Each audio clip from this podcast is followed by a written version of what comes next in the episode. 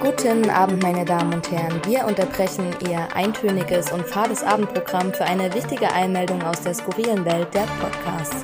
Es ist der erste große gesellschaftliche Skandal des neuen Jahres. In den sozialen Netzwerken spielen sich unglaubliche Szenen ab. Immer mehr Menschen teilen und posten Informationen oder Statements zur Veröffentlichung der neuesten Folge des Ausnahmepodcasts König Ludwig, wie die Betreiber Lutz und Lukas ihn nennen. Woche für Woche sorgen sie mit kontroversen Theorien und kruden Aussagen über die unheimliche und unwirkliche Welt der sozialen Arbeit für Aufsehen und Empörung in den Medien. Gemeinsam mit ihren Hörerinnen und Followerinnen, die die beiden streitbaren Chemnitzer abschätzig nur Louis und Luisen nennen, sorgen sie Woche für Woche für skandalträchtige Diskussionen auf allen erdenklichen Kanälen. Mit Hashtags wie Flotter Zweier am Mikrofon berichten sie alkoholgeschwängert von ihren grauenhaften Machenschaften und gesellschaftswidrigen Ideen.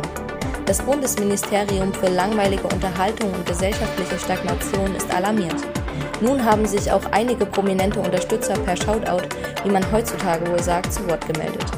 Selbst aus politischen Kreisen gibt es erste Wortmeldungen dazu. Hier ein paar Beispiele. Ja, guten Abend, hier ist Gerhard Schröder. Ich wollte euch einen Podcast empfehlen.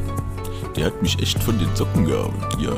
Und die Doris, meine Frau auch, ja, das hören wir immer auf dem Balkon bei einem Wein abends nach Feierabend, ja. Obwohl ich bin ja schon Rentner. ja, ja, Gazprom gefällt's auch. Ja, hört mal rein. Ciao. Hier Leute, Udo wieder hier. Hier, hört mal hier rein hier. Podcast König Ludwig, Sozi Boys, yeah. Jungs, ne? Yeah, vote for next president. Sag ich euch. Yeah, geile Sache. yeah, ciao. Der ist so geil, der ist so schön, das ist er, das ist er Podcast. fürs Leben. Ja, ja.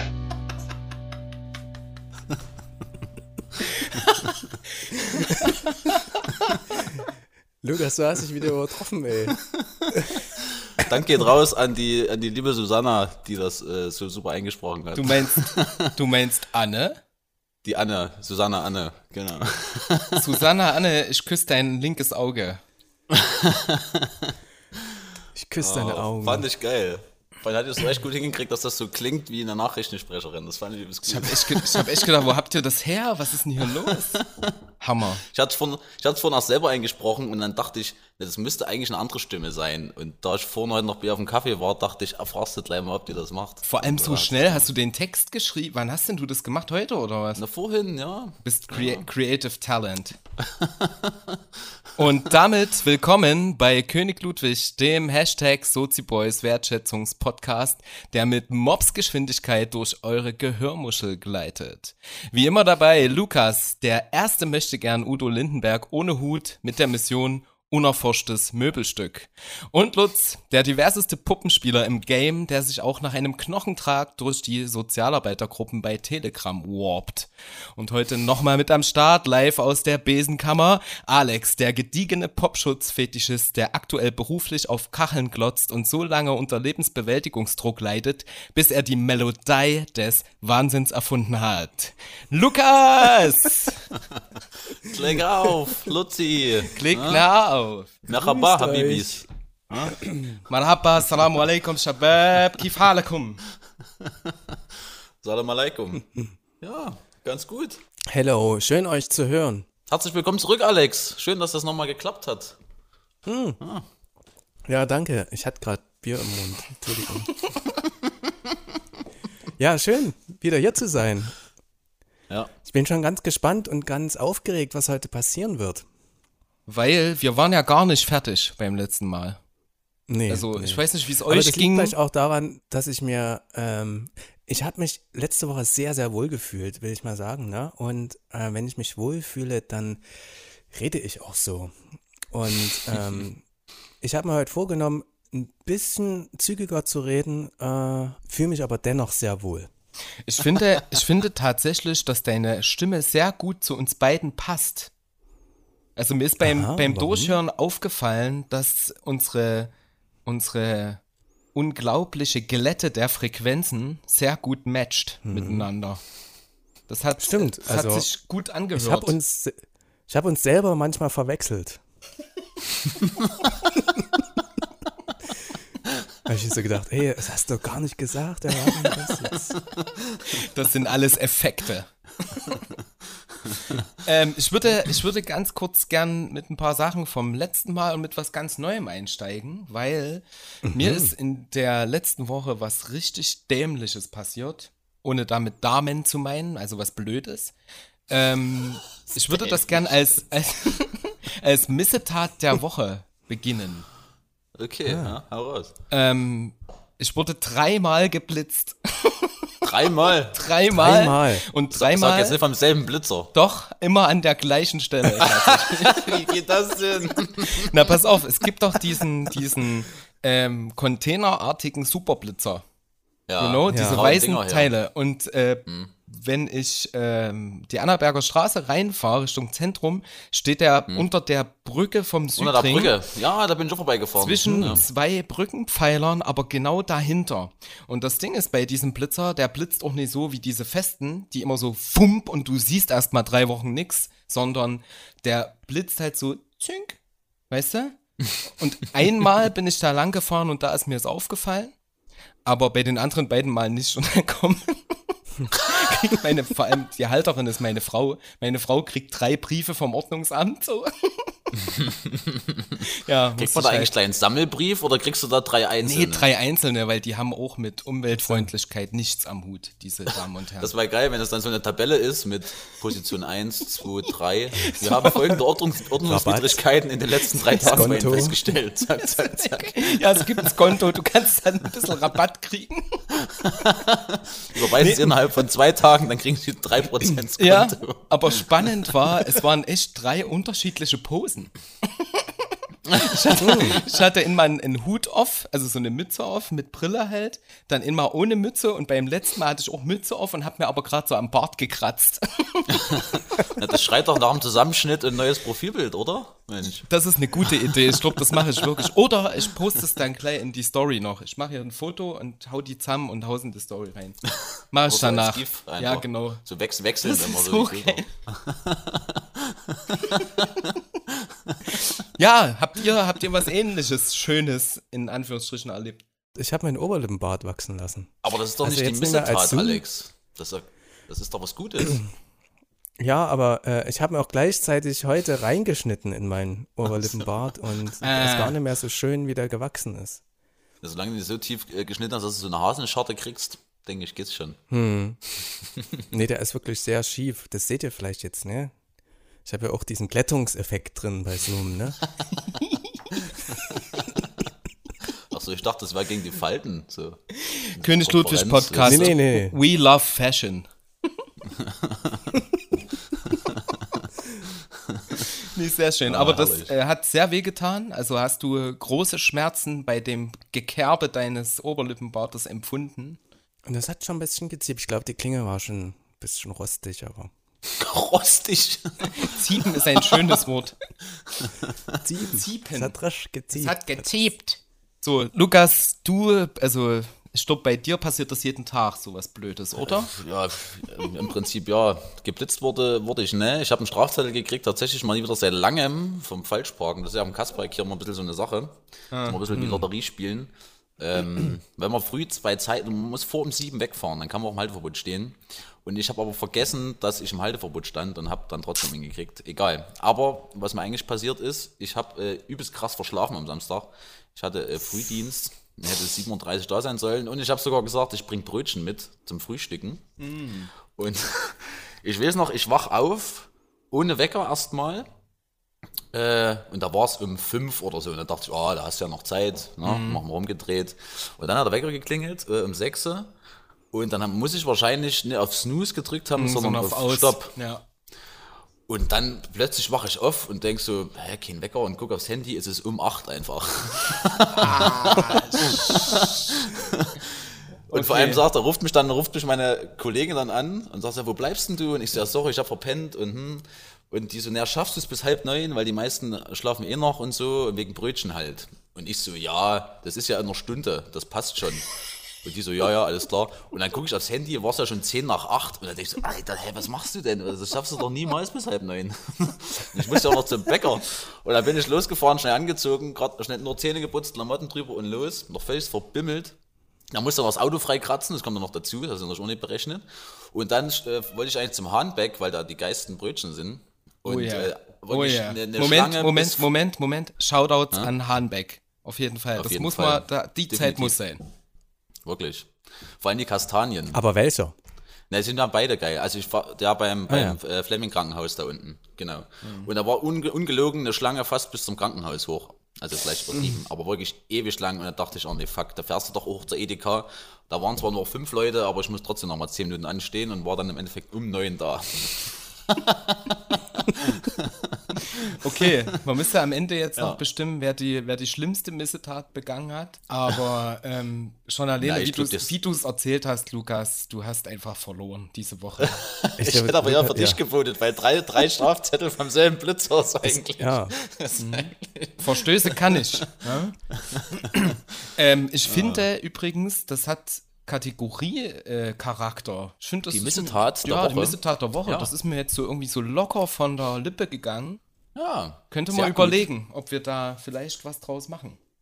Ähm, äh, das ist eine gute Idee, weil die Susanne hat nämlich angeboten, hat es übelst Spaß gemacht, das einzusprechen.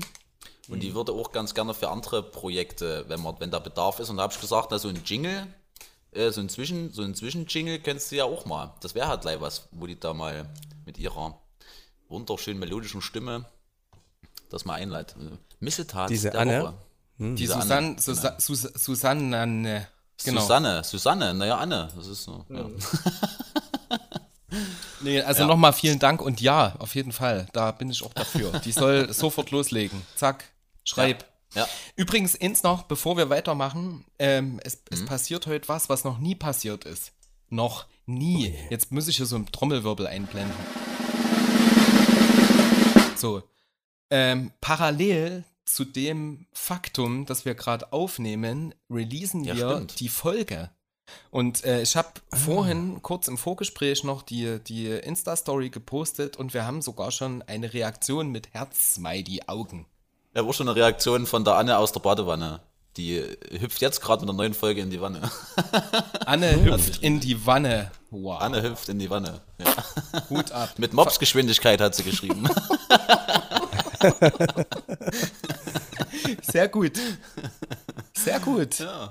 Luzi, du hast noch eine Frage gestellt Ja, beim, ähm, bei der letzten Folge. es gab von dir den Hinweis oder den, das Zitat war es ja, ähm, von George Orwell, Freiheit, ich krieg's zusammen, Freiheit ist es dann, wenn man, nee, du musst's machen.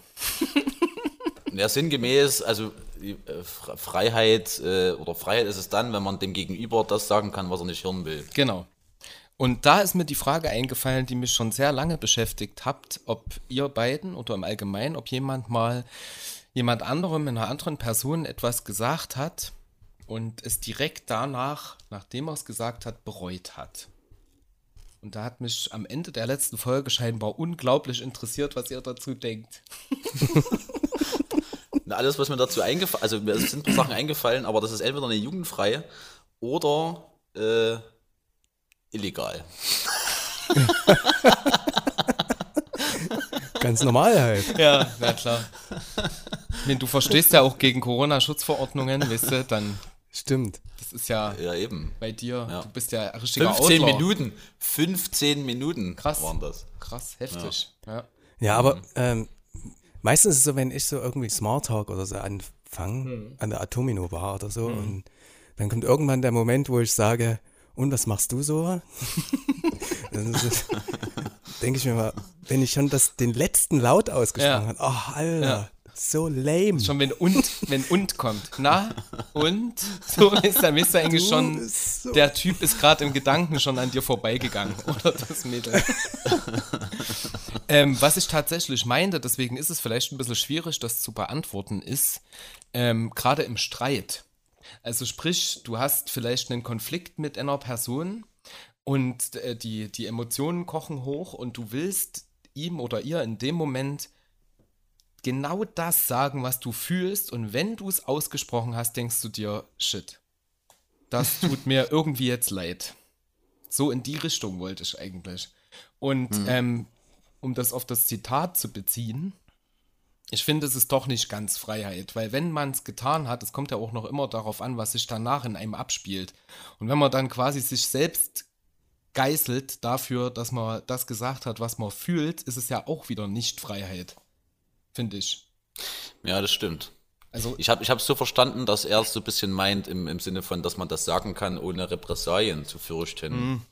Aber die, allgemein ist halt die Frage, ob das, was man ausspricht, eben das ist, was man fühlt und was der andere als fühlen empfindet.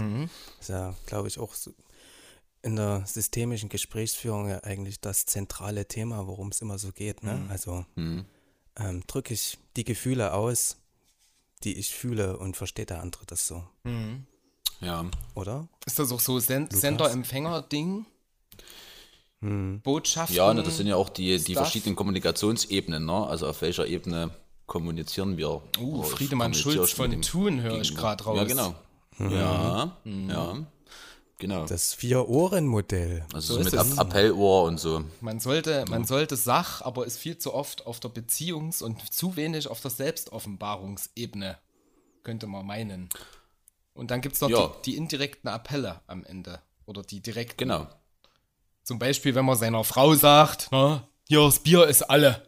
Ist das ein natürlich indirekter Appell, den sie sofort verstehen, dem sie nachkommen sollte, weil sie das nicht tut, dann muss man den Appell nochmal ein bisschen Nachdruck verleihen. Nein. Wir sind jetzt auch äh, der sexistischste Podcast geworden, gerade. Ja, ja. so wie zum Thema Care-Arbeit. Ja. Ja, genau. Care-Arbeit, da geht's Besen schwingen hier, weißt du? So. so, ich hatte gerade ein indisch-englisches Bier. Ich gehe jetzt zu Thailand. Ich bleib mal auf dem Also Kontinent. ich muss mir dann noch eins holen irgendwie. tu das. Stimmt, du bist heute, du bist heute der International Lutz. Ja, ich habe ich hab International eine, Bierlutz. von meinen äh, ehemaligen Kommilitonen eine internationale Bierreise noch nachträglich zu meinem Geburtstag geschenkt bekommen. Quasi eine Preise. Eine Preise, genau. Und die, die Biere, die ich nicht kannte, die verkoste ich heute parallel zum Podcast. Na? Ich hätte gern ein äh, Ranking am Ende des äh, Podcasts von dir. Das ist überhaupt gar kein Problem. Aber ich muss euch noch was Cooles erzählen, auch wenn ihr das vielleicht schon kennt. Ich habe gestern äh, mit ein paar Freunden zusammen äh, dieses Among Us gespielt, dieses, dieses Spiel, von dem alle so, so quatschen. Ohne Witz, Cool. das, das hat mich so geflasht. Äh, Ich wirklich, mir hat vier Stunden am Stück haben wir dieses Game gezockt, äh, wie die Nassen. Wenn du noch ein bisschen was trinkst dazu, also das war wirklich göttlich einfach. Also wirklich herrlich. müssen wir also das ich kann das tun. jedem nur empfehlen. Wirklich, wenn ihr daheim seid, Quarantäne, keine Ahnung, oder eure Freunde sehen könnt, das ist super. Das ist ersetzt, na gut, ersetzt jetzt keinen real, äh, real, real, real Treff, Treff äh, Abend, aber macht super viel Spaß. Und ähm, man kann viel lachen und man muss ein bisschen denken. Es ist auch nicht nur so, nur, äh, nur Quatsch. Und genau. Und dann haben wir noch ein Spiel gemacht, das fand ich dann zum Schluss, wenn dann so ein bisschen die Luft raus ist, so, ne, irgendwann nervt es ja dann doch. Ähm, aber ich glaube, das ist auch, auch relativ alt. Ähm, weiß gar nicht mehr genau, wie das heißt. Äh, da ist auch so eine, so eine Seite im Internet, also über den Browser geht das und du loggst dich ein und dann muss abwechselnd immer jemand was zeichnen am PC und die anderen müssen sich ständig erraten, was das ist. Ist dann auch so gegen Ende immer nochmal so ein kleines Spaß-Schmankerl. Ja, also es gibt echt viele coole Sachen so über, für solche Zoom-Geschichten. Das ist echt geil. Na, danke für den Tipp, Lukas. In der nächsten Quarantäne werde ich das alles anwenden. Ja, ja. Nee, also das können wir wirklich mal machen. So. Ja, ohne Scheiß, das Among Us müssen wir wirklich mal machen. Das ist vor allen Dingen, wenn du so mindestens sechs, sieben Leute bist, also je mehr, desto besser. Das ist wirklich geil. Okay, cool. So, wo fangen wir denn an? Wir haben, wir haben heute irgendwie übelst viel zu tun, habe ich den Eindruck. Wir Da haben wissen wir gar nicht, wo richtig- anfangen sollen. Ja, wir hören einfach auf, würde ich sagen. nee, wir haben richtig krass äh, schöne Arbeit vor uns. Schöne Arbeit, will ich es mal nennen. Ja. Einen schönen Auftrag. Ich weiß jetzt nicht, ob, man's, ob man noch mal so für die Hörer das zusammenfasst, äh, grob, worum es in der letzten Folge ging, dass man noch mal gut anknüpfen kann. Oder gehen wir einfach davon aus, dass jeder die erste Folge dann auch gehört hat? Ich würde sagen, das, was du gerade gesagt hast, schneide ich raus und du fängst jetzt einfach mal damit an, noch mal kurz zusammenzufassen, was in der letzten Folge los war. Nee, lass das mal drin. Okay. Okay. Äh, ja, also grob gesagt haben wir beim letzten Mal über Schulsozialarbeit gesprochen, also über die Schulsozialarbeit des Alex, genau, um genauer zu sein. Also er hat ein bisschen was ähm, aus seinem Arbeitsalltag erzählt, hat ein bisschen erklärt, was Schulsozialarbeit ist, ähm, was ihn alltäglich da so umtreibt. Und ähm, also wer die Folge noch nicht gehört hat, hört ruhig mal rein. Das ist auch super spannend. Und wir haben schon bei der letzten Folge gesagt, dass das thematisch halt so ein großes Feld ist und es bietet so viele Möglichkeiten zur Diskussion. Und äh, auch einzelne Themen könnte man theoretisch in einer einzelnen Folge beschäft äh, beschäftigen, ähm, bearbeiten. Deshalb noch eine zweite Folge dazu, die wir heute fortsetzen wollen. Da sind ein paar Fragen offen geblieben und der Lutz hat ich wundere, Quatsch mit den Zoom-Filtern.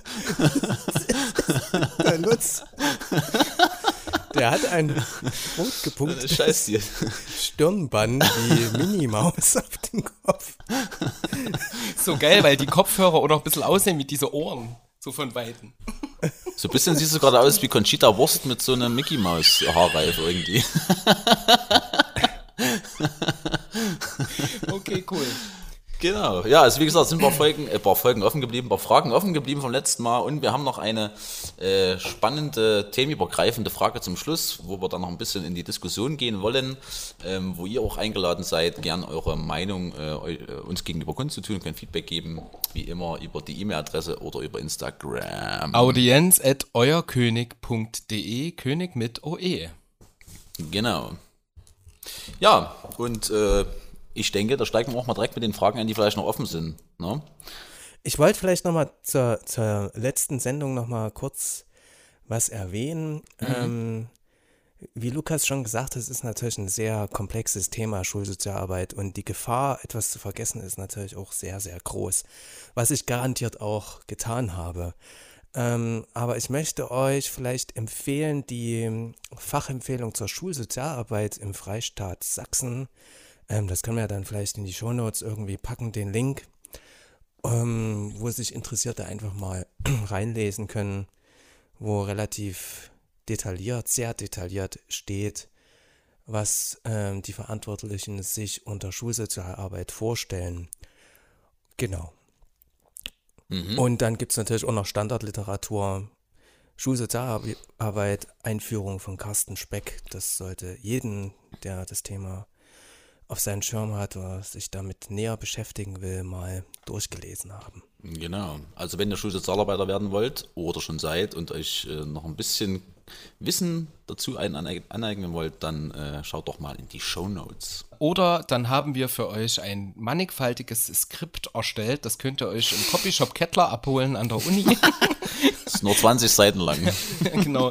Nee, ich habe auch in den letzten Shownotes schon alle theoretischen Diskurse, Werke und Bücher von den Autoren einfach mal mit benannt, dass man weiß, wo, wo man sich einlesen kann, weil ich das schon auch spannend finde. Und ja, genau, die zwei kommen dann auch mit. Der Copyshop Da Kettler, den kenne ich auch noch. Ja, das, das war mal so, so äh, Semesteranfang und dann so, du bist in so einer Theorienvorlesung und dann kommt äh, Copyshop Kettler, liegt das Skript und dann gehst du da mit 10 Zentimetern nach Hause. Viele Freude. Danke. Ja. Ja. Für nichts. Ja. Ähm, und Und natürlich kommt in der Klausur alles dran. Ja, ja, natürlich. Ja, alles. Immer. Klausur ist morgen. Okay, also um wieder ein bisschen reinzukommen, ähm, hätte ich noch eine seichte Frage an dich, Alex. Und zwar, welches Tier beschreibt dich als Sozialarbeiter am besten? Ich wusste, dass die Frage irgendwann mal kommt. Welches Tier bin ich? Also, ich bin schon irgendwie mit meinem Sternzeichen verbunden. Stier hat ja da irgendwie auch ähm, im, im letzten Intro Ja. irgendwie genannt. Und ich kann schon sehr aufbrausend werden in manchen Momenten. Also ich bin schon emotional. Im Grunde genommen ist mein ähm, Gemüt aber sehr gemütlich, genau. Ja. Und ja, das würde mich, glaube ich, am besten beschreiben. Okay, Typ Stier. Aber es ist natürlich auch ein sehr maskulines Tier. Pff, tut natürlich jetzt auch ein bisschen ein Stereotyp erfüllen.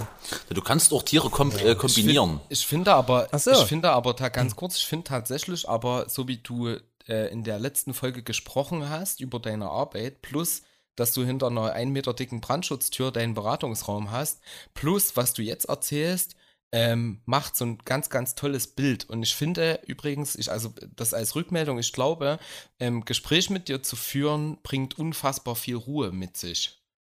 Also ich glaube, wenn ich mit dir jetzt, wenn ich ein Problem hätte als Schüler oder ähm, irgendwie eine Herausforderung und du könntest mir da irgendwie helfen, dann würde ich kommen und würde danach, glaube ich, sehr beruhigt sein. Hm. Das mal so als, Das ist schön. als Feedback, was ich glaube. Ich hoffe, die Schülerinnen sehen das auch so. Ich habe den Eindruck, dass ich schon mit meiner ruhigen Art da irgendwie gewisse Konflikte auch regeln konnte. Das ist, denke ich, schon auch so eine meiner Stärken. Ich denke halt auch, dass diese ganze auffühlende Schülerzeit, äh, das ist ja alles so scheiß Pubertät und sowas, ja alles so ah, neu und schnell. Und ich glaube, da braucht man auch so jemanden, der jetzt nicht unbedingt so im, im Elternalter ist oder so im Elternbezug irgendwie, so ein, so ein, weiß ich nicht, Vatertyp oder Muttertyp ist, sondern schon jemand, der gar nicht in dem Kontext Familie steht, der ihn aber runterholt. Und ich denke, das kannst du. Also würde ich glauben. Ach, schön, Luzi. Ja. Ich, Ich kann ich mir das auch super auch. vorstellen, so als äh, der Typ, der dann am Telefon ist, wenn irgendein Typ eine Bank überfallen hat und mit, äh, also du bist dann der, der mit den Entführern spricht oder mit den Bankräubern, um die so ein bisschen zum. Nochmal durchgeben. Aber da du, da du, Lukas, da du ja gerne ins kalte Wasser wirfst, was bist denn du für ein Tier? Ich bin so ein Typ Faultier. Ein sehr beliebtes Tier im Übrigen. Ja, Wenn ich mir immer auf YouTube gucke, ich mir sehr gerne Videos über so Faultiere und so an. das sind ja auch geile Tiere auf jeden Fall. Auf jeden Fall. Ja. Und was bei, wie sieht es bei dir aus, Luzi? Ich überlege gerade, ich glaube, und das klingt jetzt komisch, aber der Typ Fisch. Regenbogen ist zurück. Typ Regenbogenfisch. Ich glaube tatsächlich, ich bin so eine Art Bär. Und zwar aus dem Grund, ich ähm, stelle mich schon vor meine Klienten, mache mich auch, oder Klientinnen, mache mich auch groß, so. Also ich brüll dann auch mal, wenn, na, wenn Ungerechtigkeit passiert. Ich bin aber auch, glaube ich, ein Kuschelbär-Typ. Also Typ Bär. Stark behaart, so- isst gern Fisch und brüllt viel. Genau. Und angelt sein Essen aus dem Wasser. Genau, das passt. nee, ich glaube schon. Ich kann auch brüllen, aber ich glaube, ich bin auch kuschelig. So im. Irgendwie für Ja. was auch immer. Ich bin halt ein Doch, ich richtiger- denke, Typ Bär passt ganz gut. Ja. Aber es ist trotzdem schon krass, dass man als Mann irgendwie auch sich männliche Tiere aussucht. Das ist schon, Ich kann auch eine Bärin sein. ja, Oder. Naja, äh, gut. Was denn? Was, was ist, kann ist ja auch sein? naheliegend, wenn man jetzt, wenn man jetzt männlich ist, dass man sich ein männliches Tier sucht. ist das so. Ich glaube, naja, da sind wir zu undivers erzogen. Da, da gehen wir wieder in das Thema zurück. Ja. Na, außer, außer, man, außer man sagt von sich, dass man mehr feminine Anteile als maskuline hat. Ähm, Was ist denn ein typisches weibliches Tier? Eine Schlange. eine Fragezeichen. Schlange ist ja dann eher quasi, na wohl, ja. Ein Fragezeichen. Keine Ahnung. Also. Ich, ich weiß jetzt nicht, ob ich, ob ich jetzt sage, ich bin so der Typ, äh, die Bache. Tukan. Typ Ente. Aber ich glaube, die, die Fragestellung ist allgemein eine Fragestellung, die mit Etikettierung und Stereotypisierung ja schon irgendwie Einhergeht. Ja, auch schon. auf die Schon. Strukturen, die binären Strukturen von Geschlecht irgendwie hinweist. Ne? Mag sein, aber ich finde, es kommt bei der Frage schon auf Charakteristika eher an, als Mhm. auf geschlechtsbinär denken. Ich glaube, das ist trotzdem auch sehr subjektiv. weil Für den einen ist ja ein Bär, steht dann eher dafür und für den anderen steht ein Bär dafür. Also naja, für den einen steht Bär für Schutz, für den anderen steht Bär für Gefahr zum Beispiel. Zum, ne? ja, zum Beispiel, genau. Und ich kann halt beides.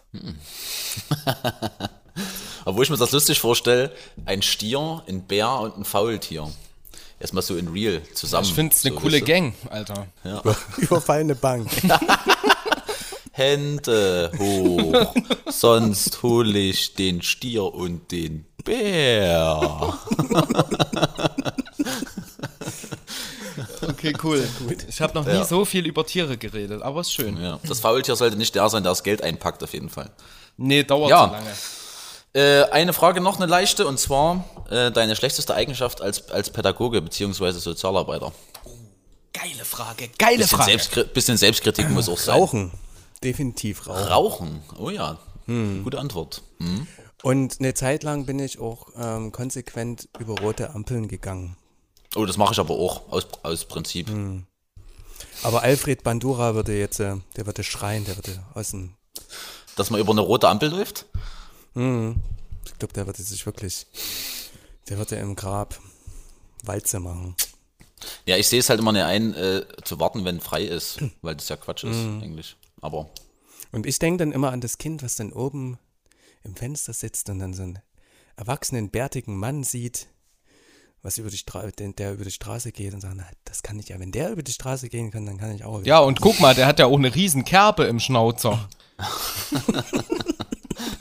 habe ich da das, das äh, Beispiel von ähm, Moritz Neumeier, kennt ihr den? Nein. Das ist auch so ein Satiriker äh, und äh, Stand-Up-Comedian und so weiter. Ähm, und er hat auch mal so, ein klein, äh, so eine kleine Geschichte erzählt, da ist spazieren gegangen und ist auch über eine rote Ampel und auf der anderen St- Straßenseite stand eine Frau mit ihrem Kind und die Frau hat ihn dann blöd angemacht, warum er denn bei Rot, so wegen Vorbildfunktion, über die Ampel läuft. Und da hat er quasi sich nicht an die Frau gewandt, sondern an das Kind, sich runtergebeugt, also so hat er es beschrieben und gesagt, guck mal, ich bin ein Erwachsener und ich kann einschätzen, ob es gefährlich ist, über die Straße zu laufen oder nicht.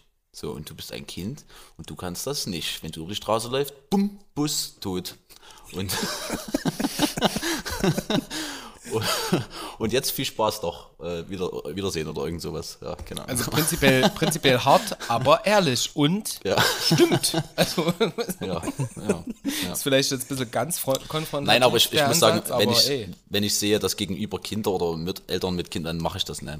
Aber wenn nachts oder die Straße frei, dann löse ich einfach. Oder Ja. Faultiere, die an der Ampel stehen. Ähm, Ja. Wie ist bei dir, Lukas? Was ist deine schlechteste Eigenschaft als Sozialpädagogenarbeiterin? Hm, Da gibt da gibt's viele, glaube ich. Ähm, Unpünktlichkeit ist das, was mir so spontan einfällt. Wenn du in der äh, Geflüchtetenarbeit wärst, wäre das überhaupt kein Problem. Ja, gut, das stimmt. Ähm, aber ich wollte wollte noch mal nachfragen wegen dem Rauchen, Alex. Ähm, Rauchst du mit Klienten zusammen oder würdest du mit Klienten zusammen rauchen, wenn die das wollen oder dich fragen? Nee. Nee. Habe ich vielleicht am Anfang meiner Karriere mal gemacht, aber ich würde es grundsätzlich vermeiden. Kann natürlich sein, man läuft irgendwie durch die Stadt und raucht doch mal ein und dann Ja. trifft man jemanden, da mache ich, hau ich die jetzt nicht weg oder tu so als äh, die Hände hinter den Rücken und tu so. Direkt zum Mundspray rein und Und grundsätzlich kann sich ja darüber ja auch ein gutes Gespräch vielleicht im Nachgang entwickeln, wie schwach doch das Fleisch ist. Ja, bei uns ist es immer so ein guter Zugang. Also ich- habe da schon oft Situationen gehabt, wo man dadurch gut ins Gespräch gekommen ist mit den Jugendlichen, beziehungsweise auch eine Situation, also eine Eskalation ähm, deeskalieren kann. So, Kippe mal ab. anbieten, auf jeden komm, Fall. Ja, komm, komm, wir gehen mal raus und, rauchen mal eine zusammen oder so. Ja. Ähm, aber ich glaube, das ist auch ein bisschen arbeitsfeldabhängig ne? und auch vom, vom Alter ein bisschen. In der Schule würde ich es äh, vielleicht auch nicht machen. Aber je Ähm, nachdem. Als, als Soziologe würde ich jetzt sagen, da ist aber Rauchen ein Mediatoreffekt, weil die Mhm. eigentliche Situation ist ja das Rausgehen. Und Ja. Den, Aus der Situation mit draußen. Es geht ja nicht ums Rauchen. Sobald der Luft oder die Luft äh, um die Ohren hat, ist ja vielleicht schon was anderes. So. Ja, und um das, die verbindende Aktivität, ne? Also ich meine, man Ja. könnte auch einen Kaffee, Kaffee trinken, ne?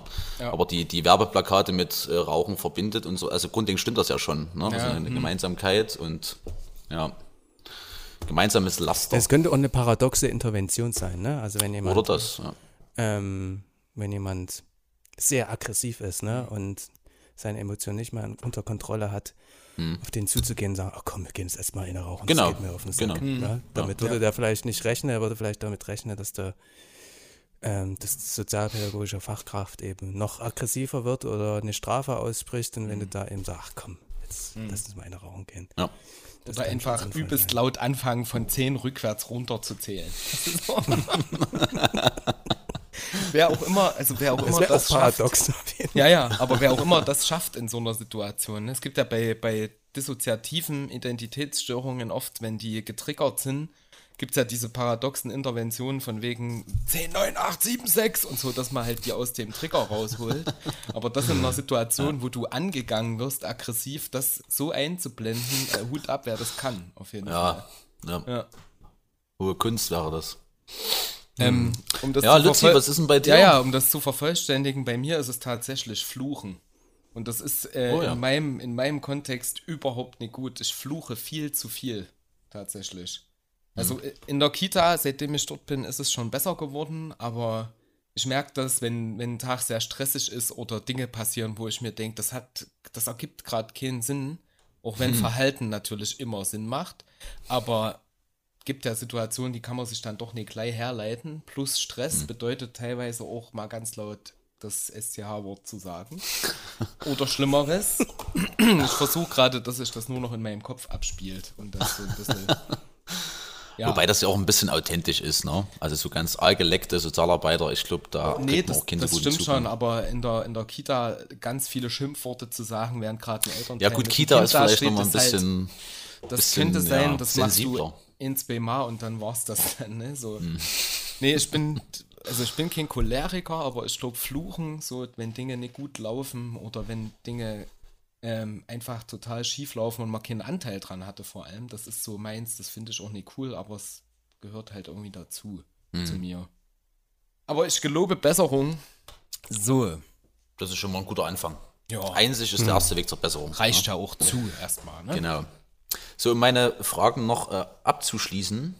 Ähm, das haben wir letztes Mal auch nicht mal geschafft, das Thema. Aber das würde mich noch interessieren, oder beziehungsweise kennst du einfach auch so ein bisschen für die Eltern, die vielleicht zuhören, ähm, was kann denn Schulsozialarbeit auch für Eltern leisten? Beziehungsweise mit welchen Sachen kann man sich denn auch äh, als Elternteil an dich wenden? Weil Elternarbeit ist ja auch in eins der Schwer Schwerpunkte, weiß ich jetzt nicht, das musst du einschätzen, aber äh, schon ein Aufgabenfeld, ne? Das ist vielleicht noch eine Ergänzung zum letzten Mal. Eltern ja, aber Personensorgeberechtigte würde ich vielleicht den Kreis nochmal Ja. erweitern, weil Ja. man natürlich auch mit Vormündern zu tun hat, ne? Oder mit Pflegeeltern oder ja, da ist der Kreis relativ groß. Und Eltern, Personensorgeberechtigte, die können einfach anrufen bei der Schulsozialarbeit und einfach fragen, was sie wollen. Also ich glaube, da gelten dieselben grundsätzlichen Sachen wie bei Schüler und Schülerinnen. Ähm, jedes alltägliche Problem kann auch in Beratungen stattfinden. Also ja, Genau das wollte ich, das wollte ich anschließen, um das kurz aus meiner Sicht noch zu vervollständigen. Es ist in der Sozialarbeit prinzipiell erstmal egal, wer sich in dem Kontext, wo du bist, an dich wendet. Weil das hast du im, im, äh, in der letzten Folge auch schon erzählt. Wenn du es nicht weißt oder denkst, dass es aus Präventionsgründen besser ist zu vermitteln, dann gibt es ja immer noch die vermittelnde Hilfe und das muss der als Sozialarbeiter ja genauso drauf haben. genau. Ja, also im, im Prinzip ist bei mir auch, wer bei mir ins Büro kommt, ist mir erstmal völlig Wurst. Ich höre mir erstmal an, was der oder diejenige zu sagen hat. So. Und dann gucken wir mal. Nee, Genau. die, die Frage zählt aber so ein bisschen, da, deshalb habe ich die gestellt, um so ein bisschen vielleicht auch ähm, den Eltern, die zuhören, die, also so ein bisschen auch den, den Blickwinkel zu erweitern, dass sie mit den und den und den und den Themen auch ruhig mal zu der Schulsozialarbeit gehen können, wenn sie damit zu Hause irgendwie Probleme haben oder sich unsicher sind, vielleicht so Themen wie mein mein Kind erzählt nichts mehr über die Schule, ich komme nicht mehr richtig ran, woran könnte das liegen, wie läuft es in der Schule oder wie ist denn das mit, mit Drogenkonsum an der Schule, ähm, Ja. dann komisches Verhalten beobachtet und so weiter. Solche Geschichten vielleicht, oder? Genau. Solche Geschichten, aber Eltern rufen genauso an und sagen eben, ähm, ich fühle mich schlecht, ähm, mir geht's schlecht, was vielleicht ähm, gar nicht so direkt mit einer pädagogischen Art zu tun hat, sondern einfach persönliche Probleme, ne? was natürlich in, in einem sekundären Kreis dann schon auch Auswirkungen auf das Kind hat ne? oder Ja. auf den Jugendlichen, weil man das Wohlbefinden desjenigen verbessern kann durch eine Beratung oder ein Gespräch oder ein Hinweis. Hast du eine, eine, eine grobe Zahl so, wenn man es prozentual betrachtet, wie Schüler, Eltern vom Verhältnis her, wie da deine Beratungszahlen sind? Oder nimmt das zu auch? Also ähm, es ist, bei mir ist es relativ niedrig. Ne? Ich habe ja mit Jugendlichen, jungen Erwachsenen zu tun, die schon sehr eigen, eigenständige Entscheidungen treffen können und natürlich auch viel ähm, Probleme haben, die sich um sie drehen. Hm. Es ist viel Austausch mit Vormündern ähm, oder vielleicht ähm, anderen. Ich glaube, Jugendsozialberatung ist bei mir schon das große Thema. Also hauptsächlich, äh, also Eltern ist eher äh, selten oder Amtsvermünder, wenn dann sozusagen. Selten, ja. Okay. Ich würde es vielleicht so, so 5%. Okay. Aber das ist, wie gesagt, äh, nur um das nochmal äh, zu unterstreichen, es ist am Ende, und das, da wirst du mir zustimmen, Alex, ist es egal, wer in deinem Büro steht. Und vor allem auch mit welchem Anliegen. Ich meine, klar, ne, es ist immer gut, wenn man weiß, womit man sich an den oder diejenigen wenden kann, aber so blöd wie das jetzt klingt, meine Tür ist offen. Zu mir kommen auch Hausmeister und Hausmeisterinnen, zu mir kommt der Essensanbieter, zu mir kommt die, die Küchenhilfe, die Erzieherin. Am Ende, du, du kannst ja Genau. auch einfach sagen, ähm, dort, sie kriegen dort und dort ihre Auskunft oder so in die Richtung. Bei mir ist auch schon mal eine Rollstuhlfahrerin aus dem Stadtteil einfach Ja, vorbeigekommen, klar. ne? Die Genau. Gehört hat, das Angebot Schulsozialarbeit. Genau. Rufe ich einfach mal an, ne? Und Ja. ähm, dann hat man natürlich eine, eine Zweit, einen Zweitverweis gemacht, ne? Vielleicht Genau. zum Stadtteilmanagement. Aber auch das kann passieren, ne? Grundsätzlich sagt da kein Sozialarbeiter, Sozialarbeiterin, nein, das mache ich nicht. Genau, und Keine das finde ich halt auch das Coole an der sozialen Arbeit, weil du, du, du lernst mitunter auch innerhalb des Kontexts kennen, in dem du äh, tätig bist, ähm, dass völlig andere äh, Klienten, Klientinnen zu dir kommen, die vielleicht was ganz anderes brauchen, aber mit denen du erstmal ins Gespräch kommst und vielleicht ergibt sich dadurch halt auch irgendwas Cooles so. Das hat halt so eine kleine Magie, finde ich. Und das finde ich ganz nett. Also das, das ist auch so ein bisschen Leidenschaft tatsächlich. Das gefällt mir. Ja, ich muss auch sagen, das Ja, ist, und die Schule, und die Schule hat natürlich, ähm, sag ich mal, dann auch eine zusätzliche Außenwirkung, die positiv ist, sage ich jetzt mal. Ne? Also Ja. im Sinne von Schulsozialarbeit ist es natürlich schön, wenn sich da auch so ein Weg nach außen öffnet irgendwie. Und Leute einfach Positives mit der Schule verknüpfen. Ja, Ich finde das auch sehr reizvoll eigentlich als Berufsfeld, muss ich sagen. Ähm, also gerade diese Vielfältigkeit an Aufgaben, an Themenbereichen, Abwechslung. Also kann ich mir auch irgendwann vorstellen, das zu machen. Ja. Finde ich cool. Aber man könnte es ja nochmal zusammenfassen, so für die Eltern. Also ich meine, die meisten Eltern werden sicherlich wissen, dass es an der Schule ihres Kindes sowas gibt, Schulsozialarbeit, falls das vorhanden ist. Aber ähm, ihr könnt euch mit allen Themen, wenn ihr irgendwas habt, auch gerade jetzt Corona-bedingt, wenn es da Schwierigkeiten gibt oder irgendwas, Schulsozialarbeit ähm, steht auch für euch ähm, zur Verfügung. Ne? Also könnt ihr einfach anrufen, meist auch sehr niederschwelliger Zugang. Genau. Ja. Also genau, ja. Also positive Lebensbedingungen für junge Menschen und deren Familien, das ist sozusagen auch Gesetz für die Schulsozialarbeit. Ja. Das ist, wenn man sich das mal so, wenn man das mal aufmalen würde, ne, eine riesen Schnittmenge. Ne? Wenn man diese Schulsozialarbeit in der Mitte und alles, was da so zusammenfließt und vernetzt ist, das ist vielleicht mal ein riesen Geflecht vor. das ist, aber, das ist aber halt das Ding. Äh, es, es ist, meine ehemalige Chefin hat mal zu mir gesagt, dass man als Sozialarbeiter ja eigentlich alles kann und alles können muss. Und da habe ich gesagt, nee, ist nicht so. Es, Du musst finde, nur so tun, als kannst du alles. erstens und zweitens, nee, ich finde, es gibt schon in den Bereichen äh, SpezialistInnen, finde ich. Also ich war, Ja. ich, ich war zum Beispiel tatsächlich Spezialist Geflüchtetenarbeit, so habe ich mich eingeschätzt. Ich war halt auch ein aktiver Mensch, ich bin überall hingegangen, ich habe Leute versucht zu vernetzen und so weiter. Also ich fand schon, dass ich das sehr, sehr gut gemacht habe und auch so mit Herz dabei war. Ich denke, das können andere Personen vielleicht nicht so gut. Ich zum Beispiel könnte aber nicht im, im Jugendamt arbeiten und im ASD sein, also im allgemeinen Sozialdienst sein und mit Kindeswohlgefährdung unmittelbar zu tun haben. Ich weiß, dass ich daran zugrunde gehen würde. Das können wiederum andere sehr gut. Worauf ich hinaus wollte, ist nur, ähm, dieses Geflecht, was du gemeint hast und diese Schnittmenge, ich glaube, die gibt es in allen Bereichen der sozialen Arbeit, weil du immer auch derjenige bist oder diejenige bist, die diese Vernetzungsprinzipien äh, äh, ja intrinsisch hat. Also du, du bist ja derjenige, der ähm, auch ein, ein Netzwerk anstrebt, auch für KlientInnen. So, deswegen, das, das ist überall ist das, äh, das Gleiche. Und ich finde es halt, was ich super cool finde in der Arbeit, ist, wenn man mit anderen äh, innerhalb der Profession sozialer Arbeit zu tun hat und sich gegenseitig wie die Angebote zuschanzen kann.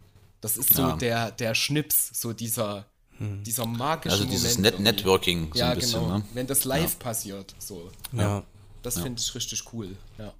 Und darum finde ich es so wichtig heute und so schön, dass ich bei eurem Podcast bin, weil das natürlich auch mit meiner Arbeit zu tun hat und weil das wieder so schöne Schnittmengen aufmacht, ne? Ja. Aber ich kann euch gerne, es gibt ein schönes Buch ähm, ähm, von Petra Bauer, Systemische Schul Schulsozialarbeit. Ähm, da ist eine Grafik drin, die relativ gut trifft, was Schulsozialarbeit alles abdeckt. Die würde ich einfach mal abfotografieren, wer da mal so, eine, so einen Überblick haben will. Sehr gut. Ah, systemische Schulsozialar- äh, Schulsozialarbeit, da hast du mich gleich. Ich wollte gerade sagen, ich bin eh ein Lukas- Fan von, ich bin eh ein Fan von systemischer Arbeit und das immer, immer wenn ich das lese, irgendein Teilbereich der sozialen Arbeit und vorne dran steht systemisch, finde ich das immer super. Weil das wirklich, das gehört in fast, das gehört in jede, jede soziale Arbeit, Profession rein, finde ich. Also das ist, ja, so, Mhm. so wertvoll. Äh, ich, ich würde, ich würde, Mhm. ich weiß, dass das so ist, aber ich würde da gleich mal Kontra geben. Ich habe noch keinen Systemiker kennengelernt, der es so aufbereitet dargestellt hat oder keine Systemikerin, dass ich damit arbeiten konnte. Das tut mir auch ganz sehr leid, aber ich finde immer, das ist jetzt ein ganz schlimmes Vorurteil, aber ich finde immer systemische SozialarbeiterInnen ähm, so, so auf einer ganz komischen Meta-Ebene, auf die ich einfach nie komme. Da komme ich nie hin. Ich, ich versuch's, aber ich komme einfach nicht hin. Ich hatte mal im letzten Jahr in, in ähm, nee, im vorletzten Jahr ein, ein Seminar zur systemischen Geflüchtetenarbeit und da gab es sehr viele Workshops und ich war in ziemlich vielen und das war alles so so sehr abgehoben, eh so aus sich raustreten Dings. Und das ist mein Problem mit systemischer Arbeit. Ich weiß, dass das eine sehr gute Sache ist, aber ich brauche noch jemanden, der mir das richtig schmackhaft macht. Also esoterisch ist es eigentlich gar nicht, finde ich. Mhm. Ähm, vielleicht hast du da eine Dozentin oder einen Dozent erwischt, der das ein bisschen esoterisch gemacht hat.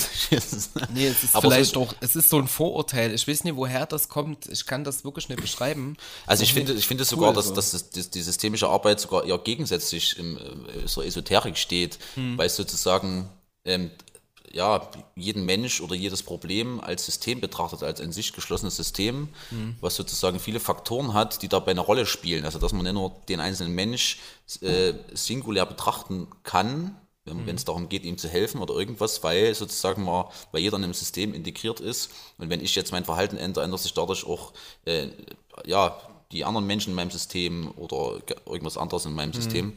Und dementsprechend muss ich auch gucken, dass wenn ich was verändern möchte, das heißt, äh, was lasst ach, sie- das schon wieder- das macht er immer, wenn ich was erzähle. Hat er schon wieder die Regenbogensonnenbrille auf hier. Somewhere Das ist nicht mutwillig. over the rainbow. Nein, also wenn ich jemand helfen möchte, dann muss ich auch mir sein System angucken, weil ähm, es oft auch sein kann, dass ähm, andere in dem System die Veränderung blockieren einfach sozusagen. Ne? Das bedingt sich alles gegenseitig. Und das, das Schöne ist gerade, dass die, wo wir beim letzten Mal drüber gesprochen haben, was dir wichtig ist in deiner Arbeit, pädagogisch, ne, worauf du Wert legst, da hast du auch viele Dinge genannt oder viele macht, vieles macht man aus in- intuitiv schon. Also gerade sozusagen bei in der Arbeit mit Geflüchteten kann das ganz wertvoll sein, ähm, sich nicht nur eben den Mensch anzugucken, sondern ähm, wo kommt der her, welch, welchen Kulturkreis ist das, ähm, wie sind die Familienstrukturen, ähm, ne, welche Rolle spielt das wieder in, in, in der Schule und solche Geschichten. Also das spielt ja alles eine Rolle sozusagen. Ne? Äh, Und, Lukas, ganz äh, kurz, ähm, entschuldige.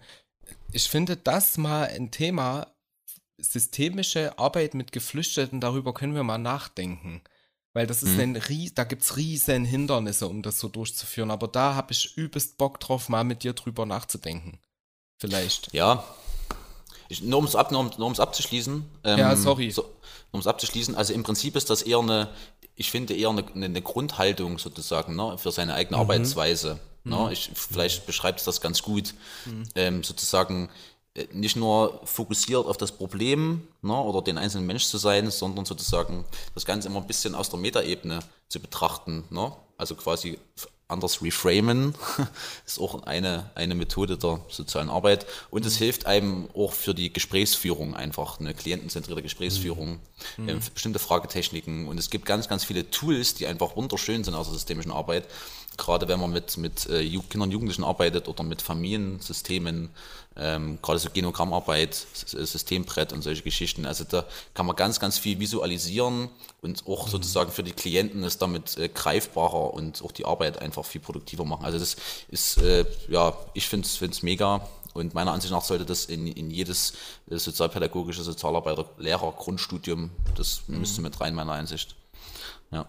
Und ich glaube, viele machen das auch schon. Also ich Mhm. glaube, das ist mittlerweile so ein System, wonach viele einfach auch arbeiten, ohne zu wissen, dass es vielleicht direkt systemisch Genau. ist. Ja. Aber das Einbeziehen von Lebenswelten Genau. ähm, von verschiedenen, von verschiedenen Blasen und Scheiben, die es so gibt im Leben, Mhm. ne? ähm, das machen, glaube ich, auch schon viele Menschen. Ich glaube tatsächlich, und da muss ich Lutz recht geben, systemische Gesprächsführung in der Arbeit mit Klienten mit Migrationshintergrund, die vielleicht Mhm. Richtig, ja. ja. Ich nicht so richtig ähm, dann auch die, die komplizierten Fragesysteme verstehen, ist kompliziert. Das ist es. Da muss ich Richtig, zugeben, richtig, das wäre in da der stehe ich auch immer so, ähm, natürlich kann man immer noch Fragen stellen, die systemisch sind, ne? Also, Mhm.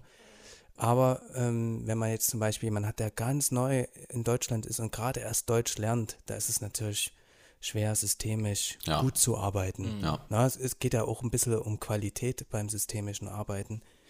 Wie gut eine Frage eben auch ähm, jetzt gerade was hervorlockt. Ja. Aber da kann man ganz viel mit ähm, Visualisierungen machen. Kann man sich da Genau, gut behelfen. Also da gibt es auch, äh, deshalb können wir vielleicht wirklich mal machen, Luzi, Mhm. ähm, systemische Arbeit mit geflüchteten Menschen oder Menschen mit Migrationshintergrund, wie auch immer. Ah, Genau. da kriege ich gerade eine ne professionelle Gänsehaut. So ein bisschen.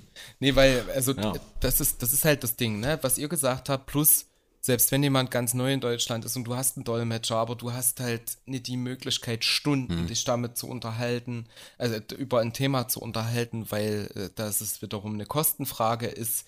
Und ähm, ja, krass. Also, ich weiß nicht, so als, als Frage mal an dich, Alex, um das noch kurz abzuschließen, wie viele Beratungen an einem Tag maximal hast du? Hm, das kann ich gar nicht sagen, aber ich glaube, mein Maximum war tatsächlich mal so zehn, zehn Beratungen am Tag. Und dann bin ich aber auch durch. Genau, und in der geflüchteten Arbeit, das meine ich damit, wir hatten teilweise 30. Und das ist halt der Punkt, das ist so schnelllebig und du musst, äh, und da in der Systemik, du brauchst ja auch einen Kontext, Ruhe, ähm, ein bisschen das Vertrauen, ne, so, um eben genau diese Fragen anzusprechen, ist halt wirklich schwierig. Aber das soll jetzt kein neues Thema aufmachen, es ist halt nur, das hat mich schon ziemlich oft beschäftigt, weil gerade eben die Systeme, die dazu zählen zu einer Person, die mit Migrationshintergrund äh, nach Deutschland kommt und dann in einer Betreuung ist, ähm, beschäftigt mich schon sehr lange, wie man besseren Zugang oder richtige, so, richtige Sozialarbeit machen kann. Weil das, also meines Erachtens nach äh, geflüchteten Sozialarbeit nie wirklich Sozialarbeit in dem Sinne ist. So, du bist halt viel so in Klammern Erfüllungsgehilfe, du füllst Anträge aus, dann laufen die Leute, ne? du vermittelst viel so, aber dieses den Klienten, die Klientin in ihrem Wesen, in ihrem vielleicht auch eine Verbesserung herbeizuführen oder einfach zu unterstützen, das ist nicht so ganz der Kontext. Aber wie gesagt, das ist mal ein anderes Thema. Das fände ich ganz spannend. Ist vielleicht auch das Thema systemische Einzelfallhilfe. Ja, ja. Ne? Also wie, Ja. Wie gut kann man das eben gestalten in, in einem Kontext, wo man Zeitdruck hat, ne? Ja. in einem Kontext, wo man Case Management, äh, Management macht, was äh, in unheimlichen engen Rahmenbedingungen läuft. Ja, Ne? genau. Richtig. Sehr schön. So, wie geht's denn jetzt hier weiter, Leute? Äh, Na, die, Luzi, ja, na, die ist, äh, wir sind so, wir haben so einen schönen Schnitt und wir, äh, du hast ja noch eine Frage. Ja, um das mal ein bisschen noch einzuleiten, also ähm, vor, vor ein paar Tagen war ich mit dem Alex abends und da haben wir schon ein bisschen diskutiert und dann sind wir so über die eine Ecke und andere und jemals sind wir zu dem Thema gekommen, ähm, die Schule in der, oder der, ja, die Rolle oder die Entwicklung der Schule in der aktuellen Gesellschaft, beziehungsweise die Frage, ist äh, das Schulmodell beziehungsweise Schulsystem oder die Schule noch modern beziehungsweise zeitgemäß? Ne? Also wenn man sich parallel dazu die gesellschaftliche Entwicklung anguckt, ähm, auch vielleicht die technische Entwicklung, eine politische Entwicklung und äh, auch vielleicht die, ja, Art der Gesellschaft eben, ne, die gesellschaftliche Entwicklung und dazu eben das Schulsystem. Ob das noch zeitgemäß ist, ob das stimmig ist, ähm, müssen da Veränderungen rein. Warum macht er das immer nur, wenn ich rede?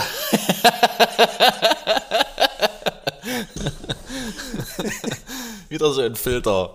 I'm sorry. Aber Leute, wenn ihr Zoom-Konferenzen habt, nehmt diese Filter. Das ist wirklich, das lockert alles auf. Auf jeden Definitiv. Und zwar mitten in einem ernsten Thema. Einfach mal so, ad hoc. Ähm, genau, deshalb die Frage. Also, das, ich meine, das ist ein Riesenthema. Ne? Äh, ist Schule noch zeitgemäß? Ne? Also, viele werden wahrscheinlich direkt sagen, nein, nein. Ich habe äh, zwei Millionen Rückfragen. Ja, Warum werden das einige Leute sagen, Lukas?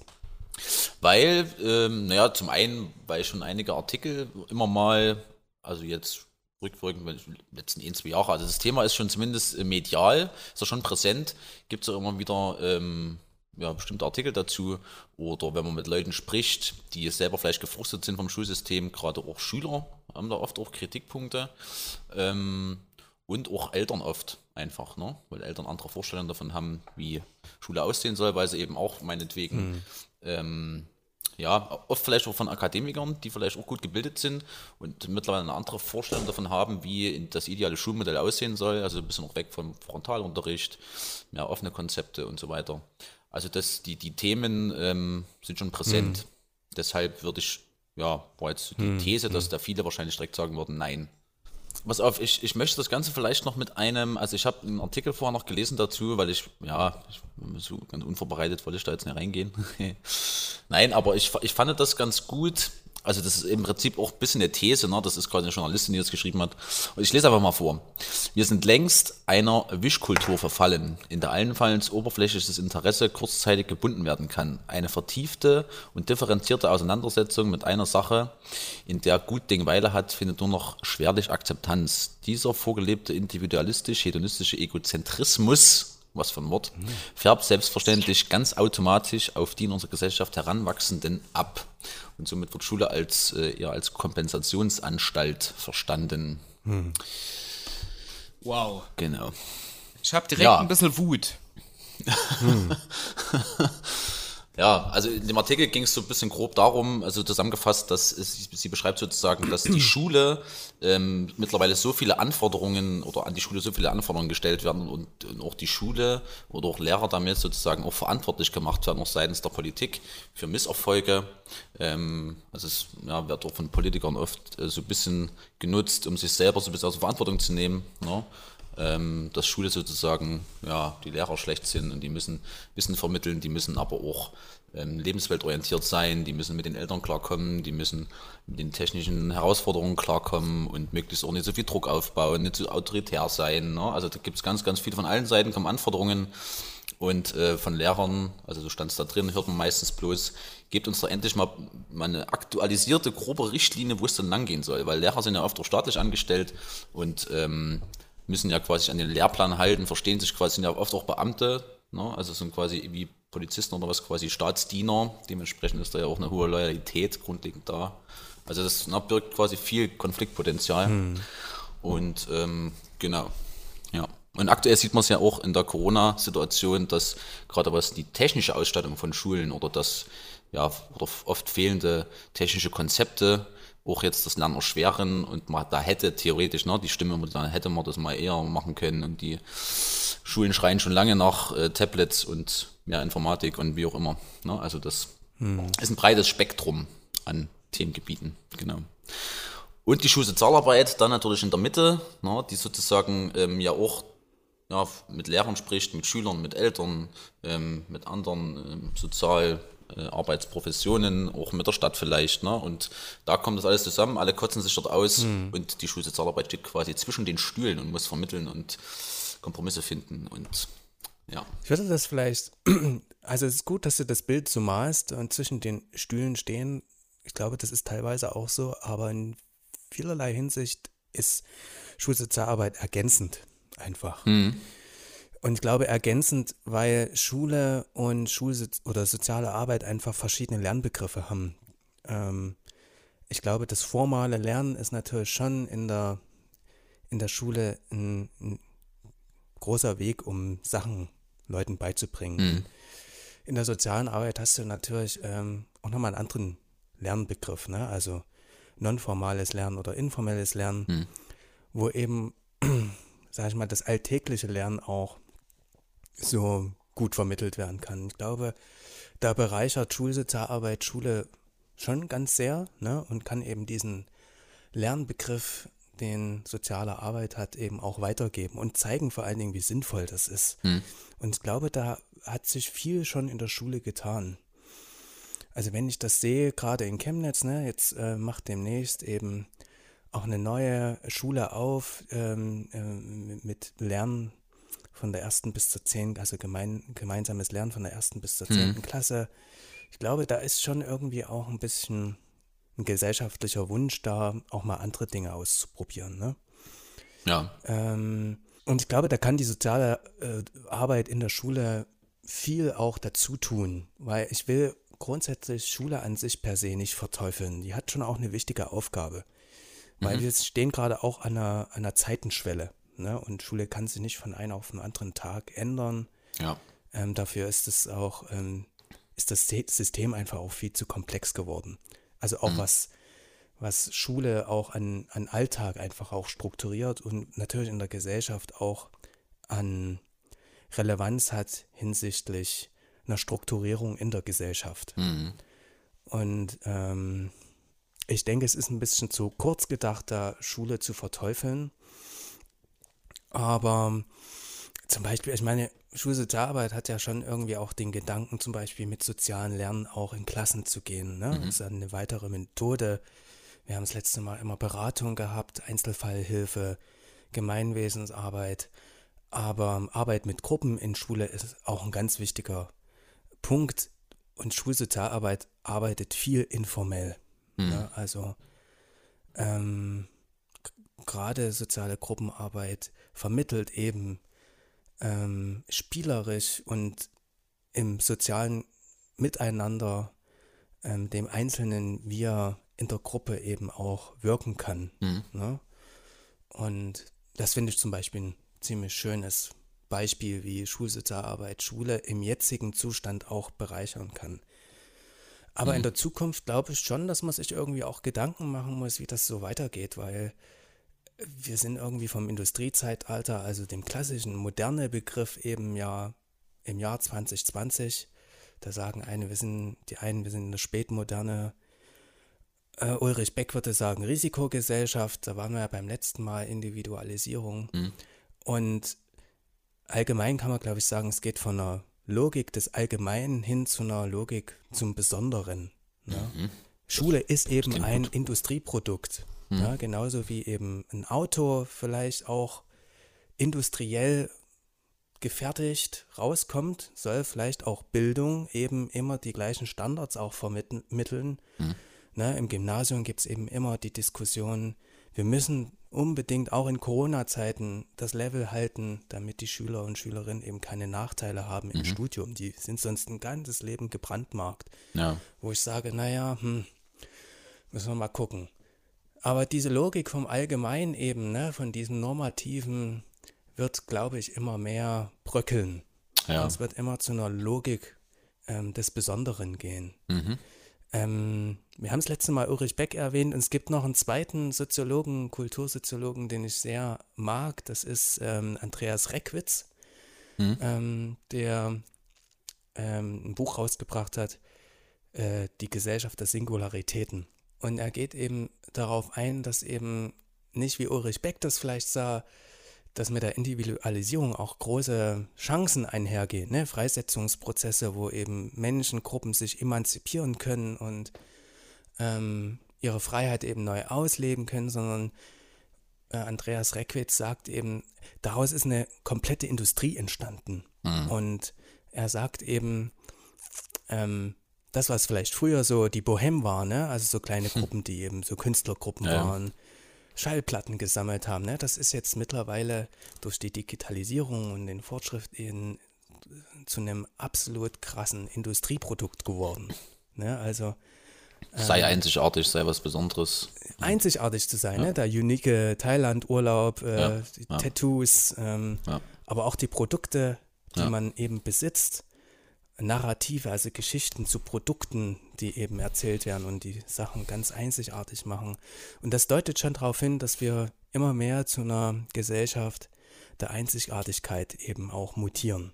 Und das meint vielleicht auch die Autorin, die eben sagt, äh, wir, wir ver verwalten eigentlich nur noch Einzigartigkeit. Und ähm, ich glaube, da ist die Chance für soziale Arbeit ganz groß, eben da auch mal individualisiert, also an den Schülern und Schülerinnen auch so Gegenbewegungen zu, zu initialisieren. Ne? Und da vielleicht auch einen Gegenpunkt zu starten.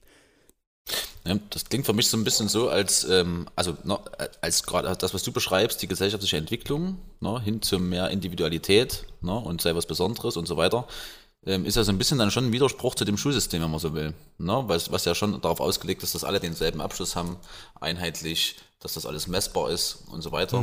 Ne? Und ähm, die Schulsozialarbeit, da, also das klingt zumindest so für mich, kannst du mich gern korrigieren, als versucht oder soll die Schulsozialarbeit oder versucht das so ein bisschen zu kompensieren, sozusagen. Ne?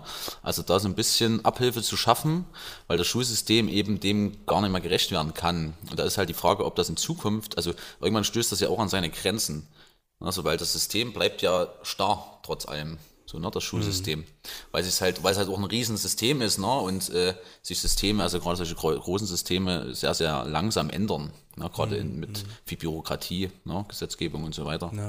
Ähm, ja, also ich sehe da so ein bisschen, dass irgendwann die Schulsozialarbeit so ein bisschen an Grenzen kommt oder es beziehungsweise es einfacher ist, auch seitens der Politik, sich darauf zu verlassen, dass dann stellen wir halt drei Schulsozialarbeiter ein, die das Ganze so ein bisschen abfedern und so ein bisschen vermitteln zwischen, ja, Individualität ist gut, du kannst, wenn du willst, in deinem Leben irgendwie das ne, du bist was Besonderes oder das vielleicht ein bisschen zu fördern oder ein bisschen abzufangen und immer so zu vermitteln zwischen der Schule, die sozusagen Linearität vorgibt und äh, auf der anderen Seite die persönlichen Wünsche der einzelnen Schüler und so weiter. Ne?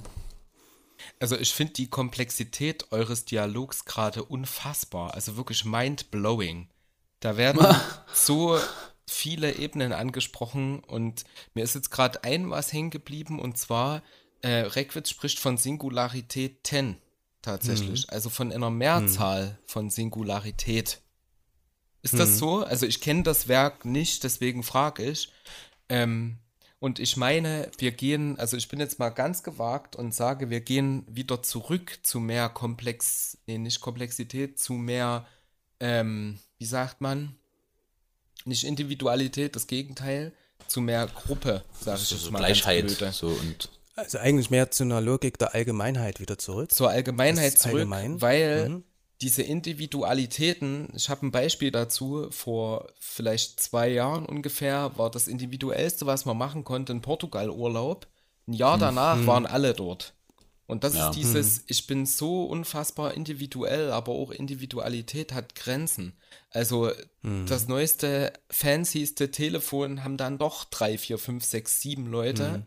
Einfach aus dem Grund, weil dafür auch unglaublich geworben wird von mehreren Personen. Und zack, trägt halt jeder, was weiß ich, ein Dior-Pullover oder, ne, also ganz übertrieben gesagt und, und hat halt diese Modemarke entdeckt und findet halt ähm, den und den Artikel total toll und sowas. Und ähm, ich denke, dass die Entwicklung e- also eher wieder zurückgeht zu mehr äh, Uniformität sogar.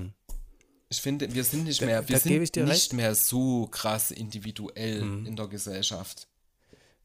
Da gebe ich dir recht, die Werbung äh, spielt dann natürlich, die erzählt Narrative über Industrieprodukte, ne? Und da unterliegen wir wahrscheinlich auch irgendwie dem der Lüge, dass alles einzigartig ist. Da gebe ich dir komplett recht, aber es gab zum Beispiel mal in den 70er, 80er Jahren eben so eine Industriedesigner-Serie von so äh, Plastikstühlen, ne? Die sind, wenn du da in Secondhand gehst, mittlerweile unglaublich teuer. Also ein Industrieprodukt, was eben vor ähm, zig Jahren, vor 50 Jahren eben Industrieware war und vielleicht nicht allzu teuer, vielleicht Ikea-Preise hatte, ist mittlerweile unglaublich teuer, weil eben das Narrativ zu diesem Produkt so erzählt wurde. Ne?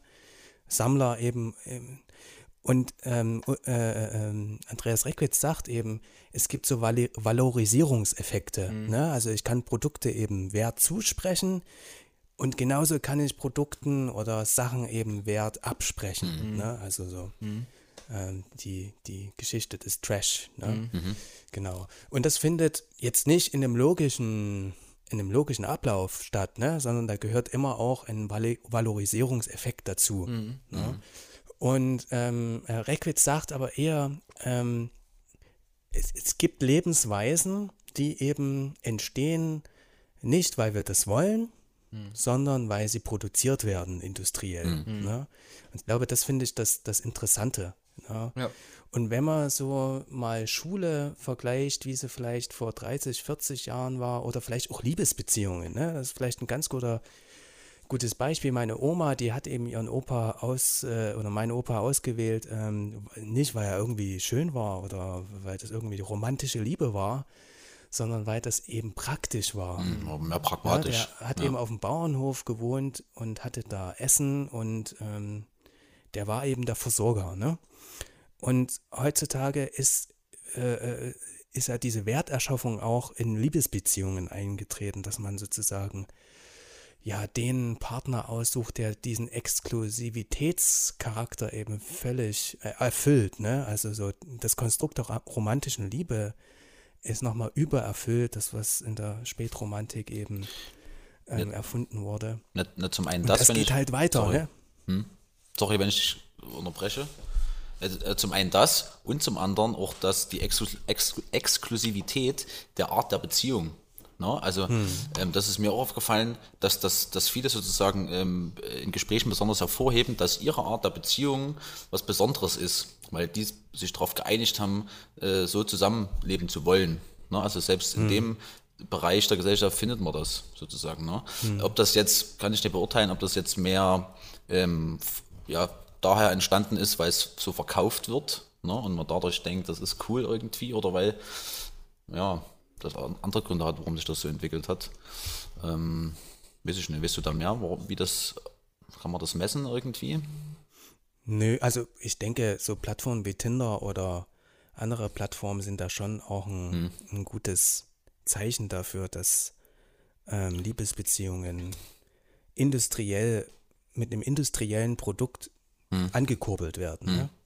Auch so Bewertungsportale, ne? Also wenn ich bei Amazon was kaufe, wird eben werden da Sterne angezeigt und wenn da 30.000 Leute eben eine 4 gegeben haben, ist das Produkt, Produkt eben aufgewertet. Naja, aber dieser, ich, das, das erzeugt ja quasi einen riesen Druck, einfach immer was Besonderes sein zu wollen oder zu müssen oder weil man glaubt, es sein zu Genau. müssen. Weil äh, auch das, was du gesagt hast, Lutz, man ist ja nur, äh, na, sagen wir mal, einen bestimmten Zeitraum lang besonders. Dann haben es andere für sich entdeckt, haben das auch wieder und dann ist es schon nicht mehr besonders. So, ne? Deshalb muss man stetig danach gucken, irgendwie was Besonderes zu finden. Und dann hat man natürlich jetzt wieder als Gegenpart dazu gesellschaftlich die Entwicklung, dass viele, weil das natürlich auch überfordern kann, ne? wenn es diese krasse Individualisierung, und du musst ja auch irgendwie wissen, ja, was gebe ich meinem Leben für einen Sinn und was mache ich überhaupt und keine Ahnung, so viele Möglichkeiten, was ich machen kann, gerade für junge Leute.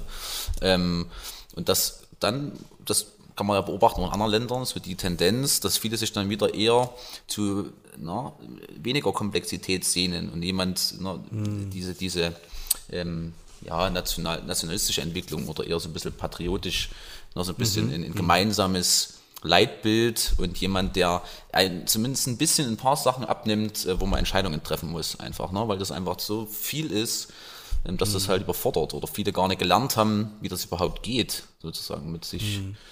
Aber tatsächlich ist dieser Sing Singularisierungsprozess äh, nicht was, was, äh, was Demokratie äh, anregt. Ne? Es kann Ja. auch andersrum sein. Ne? Also Wertigkeit oder Besonderheit, Bes- Besonderheit durch Rasse. Und wenn man so an die ethnozentrischen Weltbilder ähm, einiger Parteien denkt, ähm, gibt es dann natürlich auch übergreifende Effekte von Singularitäten. Ne? Und was das Thema Schule vielleicht angeht, da stimme ich dir vollkommen zu. Es verursacht natürlich Lebensbewältigungsdruck, um das nochmal zu erwähnen, wenn ich immer und immer wieder eben mich um Produkte kümmern muss, um Einzigartigkeit und vor allen Dingen ähm, ähm, ist es natürlich auch so, dass das Konstrukt Schule, was natürlich ein, von der Logik des Allgemeinen kommt, Hm. und jetzt kommt ein Jugendlicher, der eigentlich komplett in einer Welt aufgewachsen ist, die, die Logik des Besonderen betrifft, dann sind das natürlich Schnittpunkte, die irgendwie auch ähm, Genau. exklusiv sind. Ne? Ja, ja, richtig. Ähm, ganz kurz zu dem Thema Schule nochmal in, dem, in diesem Kontext. Was mich ganz, ganz doll interessiert an dieser Fragestellung ist, ähm, wieso kommt es eben zu dieser Explosion? Und wenn man sich die Frage stellt, ob Schule ähm, überholt ist oder ob das Konzept Schule, ne, also die generelle Frage, die wir gestellt haben, ob das Konzept Schule überholt ist, ähm, stellt sich die Frage, was macht Schule aus? Also derzeitig. Dann, was macht Schule vielleicht auch im internationalen Vergleich aus? Und Hm. meine generelle Frage ist, was macht denn Schule derzeit aus, dass sich Autoren oder Autorinnen in diesem Maße dazu äußern, wie du es vorgelesen hast? Was ist denn das Überholte? Was ist denn das? Machen wir das mal greifbar so? Das, wa- wa- was ist das Problem? Ja, ich glaube, dass, dass Schule nicht für diese ähm, Individualisierung ausgelegt ist. Ne? Also quasi, du kannst ja nicht als Lehrer auf jeden einzelnen Schüler individuell eingehen. Ne? Es gibt ja quasi den Klassenverbund oder, ja gut, Klassenverbund. Und ähm, jeder hat die gleichen Aufgaben und das Ziel ist es, dass Lehrer sozusagen alle zu einem bestimmten Datum dahin zu bringen, dass sie das, den Abschluss kriegen oder in die nächste Klasse versetzt werden oder so. Ne? Und auf individuelle Bedürfnisse beziehungsweise auch sozusagen auf individuelle ja, Darstellungen oder äh, bestimmte Charaktere, äh, so wie das System ist, kann man glaube ich schwer eingehen. Oder es ist halt, oder es ist anstrengender für die Lehrer, auf jeden einzugehen. Ne? Dann hast du da noch einen Einzelfallhelfer mit drinne, dann hast du noch andere Integ- Integrativkinder äh, und so weiter. Und also ich glaube, das ist so ein bisschen der Knackpunkt, weil das System Schule einfach ja nicht auf Individualisierung angelegt ist. ja, und jetzt ist halt die Frage, woran das liegt. Ja, ich glaube, ich glaub, die Grundfrage ist, ob man erstmal davon ausgeht, ob Schule sozusagen den Grundstein dafür legt, dadurch, dass man ja dort die nächste Generation sozusagen wie aufs Leben vorbereitet oder mit Wissen füllt, ob, ob man da den Grundstein dafür legt, wie sich Gesellschaft entwickelt, oder ob man sozusagen die Schule anpassen will an parallel dazu laufende gesellschaftliche Entwicklungen. So, das ist, wäre jetzt erstmal so eine Grundfrage, die ich in den Raum stellen würde.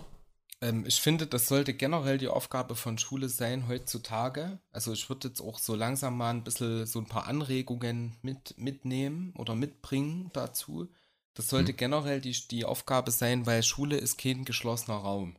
Schule Mhm. ist äh, ein, ein offenes Konstrukt, währenddessen gesellschaftliche Entwicklungen und so weiter passieren. Und ich glaube, ähnlich wie Ahmad Mansour, der hat ein Buch geschrieben zu äh, Rassismus. Ähm, das packe ich in die Show Notes, wo es kurz äh, darum ging, dass er, also das ist so ein Islamkritiker tatsächlich, der aus Israel kommt und ähm, sehr islamkritische Werke verfasst, wo es aber gar nicht um den Glauben geht, sondern vielmehr um die gesellschaftlichen Tendenzen, die daraus entstehen. Und ähm, der ein Buch geschrieben hat nach einem Workshop mit Schülern und Schülerinnen ähm, direkt einen Tag nach dem Anschlag von Hanau.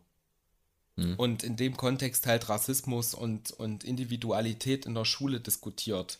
Und der am Ende damit schließt, dass Schule insofern reagieren sollte, dass Ethik, Empathie, soziale Gruppenarbeit, Diskussionskultur und so weiter einen viel, viel größeren Raum im Endeffekt einnehmen sollten, als äh, Sch Schule vielleicht so ein, so ein Verständnis hat wie die Autoren, die du zitiert hast. Im Sinne von Lernen, Bildungsplan, Ende. Sondern das sollte sozialer, gefügiger sein, einfach. Und der, Das ist ja das, was ich sozusagen das ist das, was du eben auch gesagt hast, genau, wo ich. eingangs eben auch Ja. erwähnt hat, dieses informelle oder nonformelle Genau. Lernen, was eben in der sozialen Arbeit ja schon eine Weile ähm, gut praktiziert wird und viele Erfolge eben zeigt, könnte auch Schule noch mehr bereichern. Ne? Ähm, nichtsdestotrotz ist es bestimmt auch für viele Menschen, die in Schule gehen, gut formelles Lernen zu haben. Und darum sage ich, ich glaube, dass Schulsozialarbeit und Schule ein gutes Team sind, um sich zu ergänzen und um diesen Bildungsbegriff oder den, das Lernen eben auch nochmal gut miteinander zu vernetzen und zu verweben. Hm. Ich finde halt ergänzend ist ein, ein sehr, sehr schönes Prädikat dazu. Also das, das beinhaltet ja auch, sich gegenseitig zu unterstützen, sich zu informieren, miteinander im Kontakt zu stehen. Ich finde, das ist eigentlich genau das Prädikat, so wie es funktionieren sollte, im besten Fall. Und ich glaube, das ist der Kooperationsgedanke, der hinter Schulsozialarbeit steht. Kooperation mit Schule und anderen Netzwerkpartnern. Ja. Und gleichzeitig, das noch als, als letztes von mir, gleichzeitig aktuelle Phänomene oder, oder ähm, gesellschaftliche Prozesse, die in, in der Welt passieren, einfach aufzugreifen, stetig. Da auch, genau wie, wie in der Sozialarbeit, Störungen Vorrang zu lassen. Wenn ein Thema wichtig ist gerade, offensichtlich für eine Klasse oder auch für einen Teil einer Klasse, dann sollte das besprochen werden. Und dann sollte darüber diskutiert werden. Das ist wieder das, was wir auch schon festgestellt haben. Das sollte halt Raum kriegen. Äh, ich finde, genau das ist im Endeffekt das in der Zukunft von den Schülern und Schülerinnen, womit sie leben müssen. Die müssen sich mit Phänomenen, mit Prozessen, mit Veränderungen auseinandersetzen. Und da, denke ich, kann Schule noch äh, mehr reagieren. Weil Individualität ist auch äh, äh, eine soziale Intelligenz zu lernen. Das bedeutet, sich auf viele unterschiedliche Situationen einstellen zu können. Und das wird Mhm. im Berufsleben passieren, definitiv. Da bin ich auch ganz bei könntest dir. du dir denn, wie könntest du dir denn Schule der Zukunft vorstellen? Oder Schule, wie wird sich denn Schule verändern oder müssen und Arbeit verändern müssen? Also wenn wir jetzt mal zum Beispiel in Richtung ähm, Arbeit äh, mit KI zum Beispiel, ne? Also wird, wird es denn so die Berufe so überhaupt noch geben? Wird es Schule so noch geben? Wird es soziale Arbeit irgendwann vielleicht noch so geben? Mhm, Das ist eine sehr, Mit sehr, sehr Ich gute nicht. Frage. Ich finde dadurch, Entwicklung? ja, ich finde dadurch, dass die, die gesamte Gesellschaft immer komplexer wird und es immer mehr erforderlich sein wird, aus allen Zweigen, die uns umgeben, irgendwie so ein Halbwissen zu entwickeln oder zumindest zu wissen, wer was weiß, um sich mit dem wiederum zu vernetzen, denke ich, dass Schule auch das sein sollte. Dass Professionen ineinander greifen sollten, dass ähm, es wichtig sein wird, ähm, wenn man zum Beispiel ein Baumhaus baut, dass man gleichzeitig Mathematik können muss, um zu wissen, ich muss jetzt das und das abmessen, um das und das damit zu verbinden. Ich finde, das ist halt schon so ein Lernen, wo, wo, wo ich glaube, wo es hingehen wird. Also, dass Professionen miteinander immer mehr in, in Verbindung stehen müssen, weil das in der Gesellschaft nach der Schule, also in der, in der Arbeitswelt nach der Schule genauso passiert. Irgendwie musst du von allem was wissen oder zumindest wissen, A, wo es steht oder wer es weiß. Vernetzung, Knowledge oder äh, Wissen, Wissen mit wem, also Wissen mit, wie du weiterkommst. So, es ist ja früher auch immer so, man muss es nicht, äh, man muss nicht alles wissen, aber man muss zumindest wissen, wo es steht. Und das ist, das ist so ein bisschen witzig gemeint, hihi, aber im Endeffekt denke ich schon auch interessant. So, für die, für die nächste, was weiß ich, Zeit. So. Ich glaube, dass dieser Satz in Zukunft noch mehr Bedeutung gewinnen wird, denke ich. Weil mit fortschreitender Technisierung und auch KI-Entwicklung sozusagen wird formelles Wissen einfach immer weniger wichtig sein, dass man das in der Schule lernt. Weil das ad hoc immer sofort überall verfügbar ist. Ich glaube, dass der Fokus mehr darauf gelegt wird, dann auf informelles Lernen. Oder dass Ja, hoff, wichtiger das werden ist die Hoffnung zumindest, sozusagen. dass das noch eine Rolle spielt am Ende. Ja, also ich würde es gar nicht werten. Also, es, also ich glaube, dass, ja, aber ich denke, dass das passieren wird. Ähm, ja, ist ja teilweise schon so, ne? wenn man sich überlegt, gerade äh, einfaches Beispiel Telefonnummern. Früher wusste ich äh, ganz, ganz viele Telefonnummern, weil du die immer wieder äh, aus dem Telefonbuch in diesen Apparat reingehämmert hast.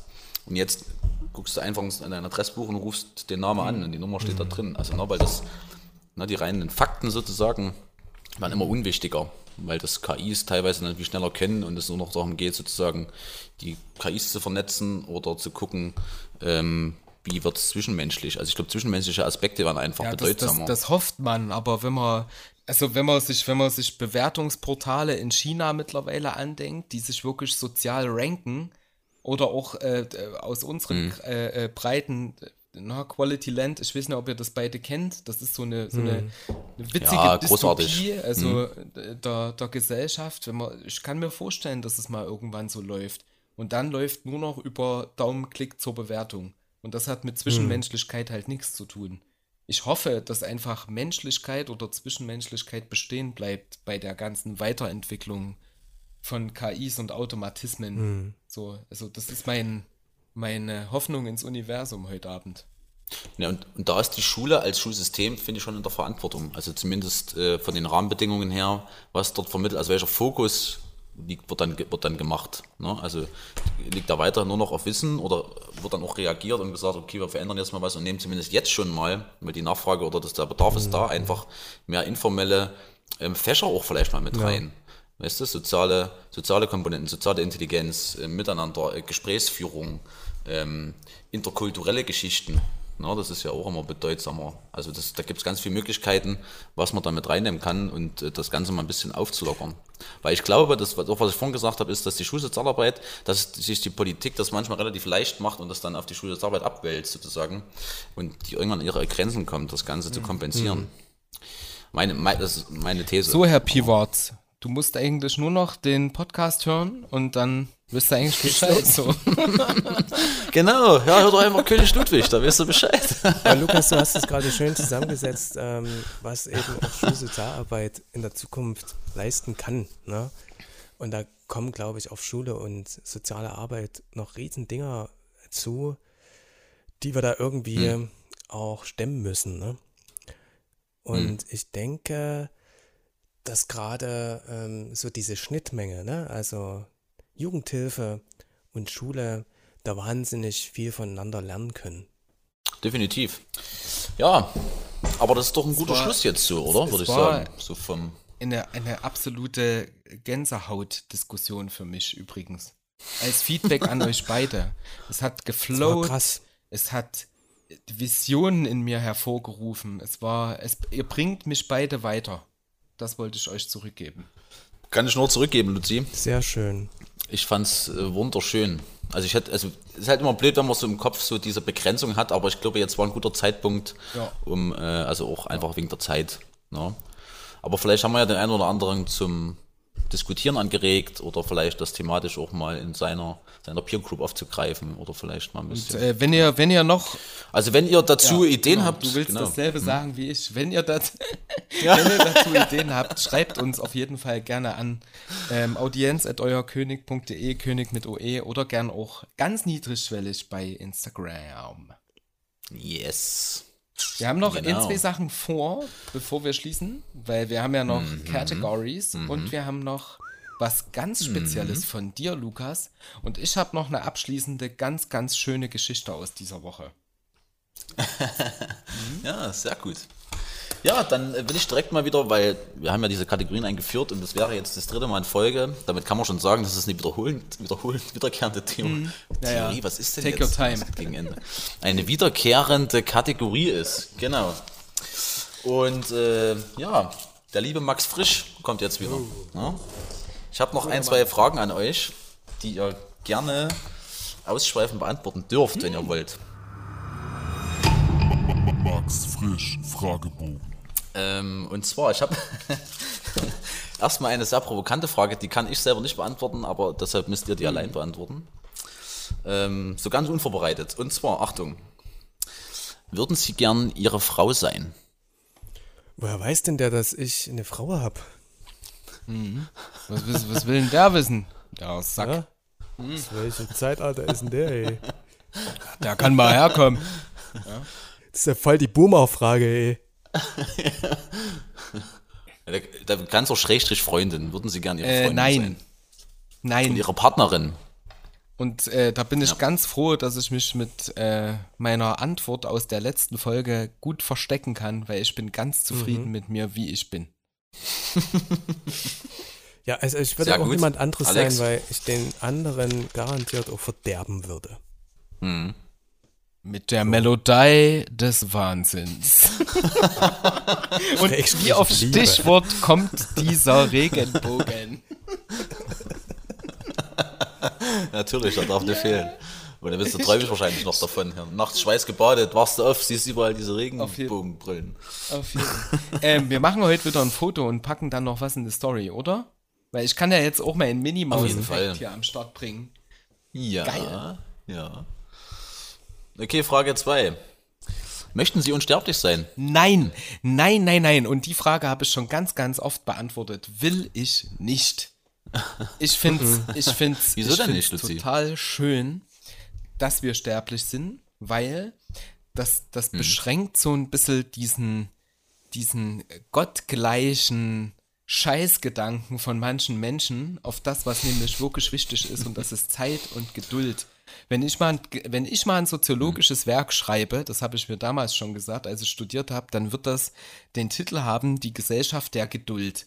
Und was auch immer da drin steht, der Titel ist geil. Der Punkt ist einfach, ich finde es gut, dass wir altern. Ich finde es gut, dass wir nur eine beschränkte Zeit vor uns haben, nämlich um uns immer mal darauf zu besinnen, was wirklich wichtig ist im Leben. Was auch immer das für jeden Einzelnen sei. Es ist äh, der Sinn des Lebens, der für jeden zu finden ist und den hast du halt nur, wenn du ein begrenztes, äh, ähm, eine begrenzte Kapazität auf dieser wunderschönen Erde hast. Und das sollten sich viele Menschen mal vor, äh, vor Augen führen. Einfach. Sehe ich genauso, Lutz. Hast Daumen schön, hoch. Hast du schön gesagt. Ich denke auch, die Kategorie Mensch ist nur möglich mit dem Bewusstsein, dass die Zeit endlich sein wird und es wahnsinnig wichtig ist, die Zeit zu genießen und da was zu machen, was äh, auch für andere Menschen wichtig ist.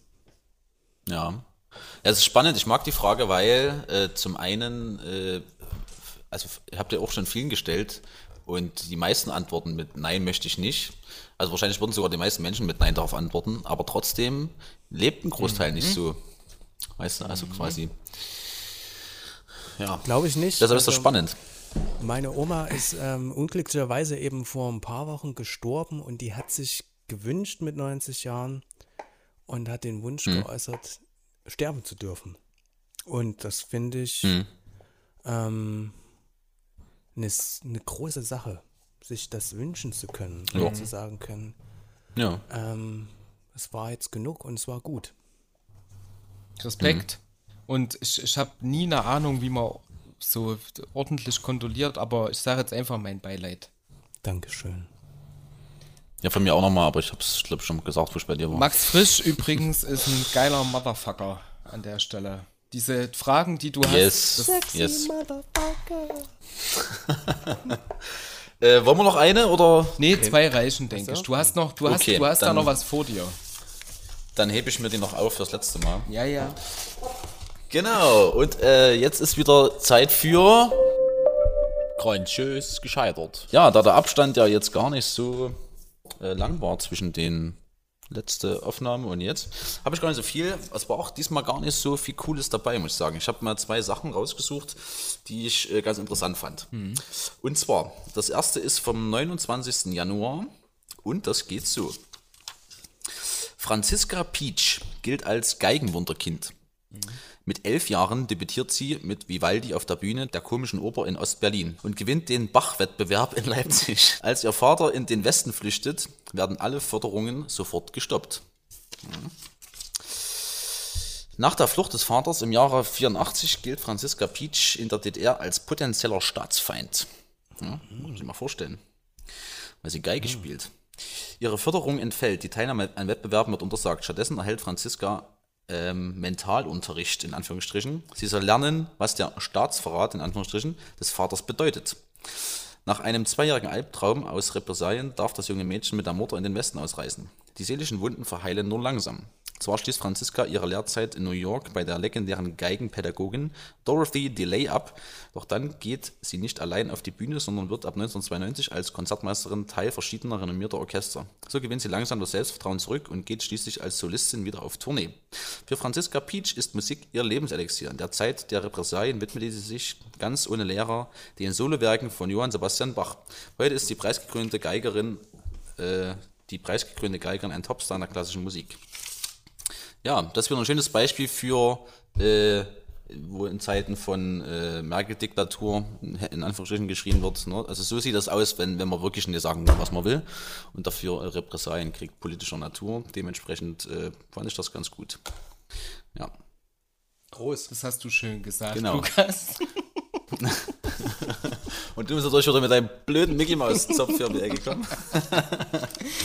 okay, das äh, letzte ist nur ein bisschen kürzer, aber ich denke, unsere Zuhörer haben Geduld, die sind so gefesselt vor den Hörern. Und zwar der elegante Nadelstreifenanzug, Doppelpunkt. Das fand ich ganz interessant. Von Anfang an diente der weiße Strich auf dunklem Grund als Business-Look. Sta stand für den zupackenden, wohlhabenden Geschäftsmann ohne Wenn und Aber. Zum Beispiel Mafia-Boss Al Capone. Er gilt als Pionier dieser Mode. Out of Business. Das Gangstermilieu verließ der Nadelstreifen mit Hilfe von Künstlern. Jazzmusikern und Filmstars wie Clark Gable und Fred Astaire machten ihn populär. Die Business-Profis, speziell aus der Finanzbranche, erkoren die Bekleidung zu ihrem Markenzeichen. Das Geld pflegte stets eine innige Beziehung zum Nadelstreifen, liebte dessen Aura von Seriosität. Natürlich trug Gordon Gecko, der gewissenlose Börsenspekulant aus dem Kinohit Wall Street, ebenfalls diesen Anzug. Als der Film 78 erschien, war der Nadelstreifen-Look in der Öffentlichkeit schon wieder zum Tarnanzug für Geldmacher der Marke El Capone geworden. In Deutschland sorgte 92 Günter Ockers Bestseller Nieten in Nadelstreifen für den letzten Nagel im Sarg dieser Mode. Der Titel steht heute sprichwörtlich für unfähige Manager. So ruinierten die Träger diese an sich elegante und modische Bekleidung. Tja, dem Nadelstreifen ergeht es somit wie dem Menschen mit seinen Verwandten. Man kann sie sich halt nicht aussuchen. So, und jetzt wollte ich morgen meinen schönen Nadelstreifen-Frack anziehen. Und jetzt, Ich weiß jetzt, warum mir das nicht steht. danke Merkel. Danke, Mutti. Ja, Ja, vielen Dank, Mutti. ja das war grandios gescheitert. Amen. Es war Yes. einfach nur schön. Genau, also ihr seht, scheitern. Scheitern kann man überall. Scheitern hilft. Scheitern hilft. Besser scheitern als eitern. Ne? Also von daher. Puh, okay, ähm, Unglaublich. ich habe ich hab heute keine letzten Worte, weil ich schon so viele sprach. Dann würde ich gerne dem Alex noch äh, ein paar Worte zugestehen, bevor ich dann mit der Fortsetzung unserer äh, schönen Geschichte, die seit langem mal wieder weitergeführt wurde, äh, die Folge beenden möchte. Nee, na dann, lieber Alex, also erstens, danke fürs Dabeisein. Zweitens, danke für deine Beiträge. Ich denke, nicht nur uns hast du äh, sehr viel weitergebracht in dem Berufsfeld sowie im Denken. Ich habe tatsächlich von zwei Autoren erfahren, die ich ähm, oder gehört, die ich noch nicht kannte, deren Bücher ich mir zulegen werde. Und ähm, ja, einfach danke fürs Bereichern. Ich danke euch, ähm, dass ich von euch so warm empfangen wurde und will nochmal sagen, ähm, wem das jetzt irgendwie zu weit ging oder wem was gefehlt hat, einfach mal nachlesen. Ich glaube, es ist schwer in so einem äh, schönen Podcast da alle Einzelheiten von Schulsozialarbeit detailliert aufzulisten. Aber in den Shownotes werdet ihr bestimmt einiges finden, was da euch weiterhilft. Ne? Da bin ich mal ganz, ganz unempathisch und sag, unser Podcast hat keinen Anspruch auf Vollständigkeit, sondern ihr Richtig. seid alle mündig, ihr könnt alle lesen, ihr könnt euch Und alle. schon gar nicht auf Richtigkeit. So ist es. Ja? Vor allem, wenn, Denkt ans SGB 3. ja, vor allem, wenn der Lukas spricht, Ja, wollte ich gerade sagen. Und ich danke euch auf alle Fälle, dass ich meinen ähm, Oberlippenbart mit euch gemeinsam wachsen lassen konnte und umgestalten. Jederzeit wieder. ähm, übrigens, das wollte ich sagen, ich glaube, da sprechen wir zu sprechen, sprich, spreche ich aus unser beider Seelen, Worte, Münder. Äh, du kannst sehr gerne wiederkommen. Und ich denke, wir finden da auch noch mal was. Weil ich finde, Cool. das macht, also mir hat sehr viel Spaß gemacht. Und es bringt Diskurse, die ich so nicht führe. Was sagst du, Lukas? Ja. Ja, bin ich ganz dabei.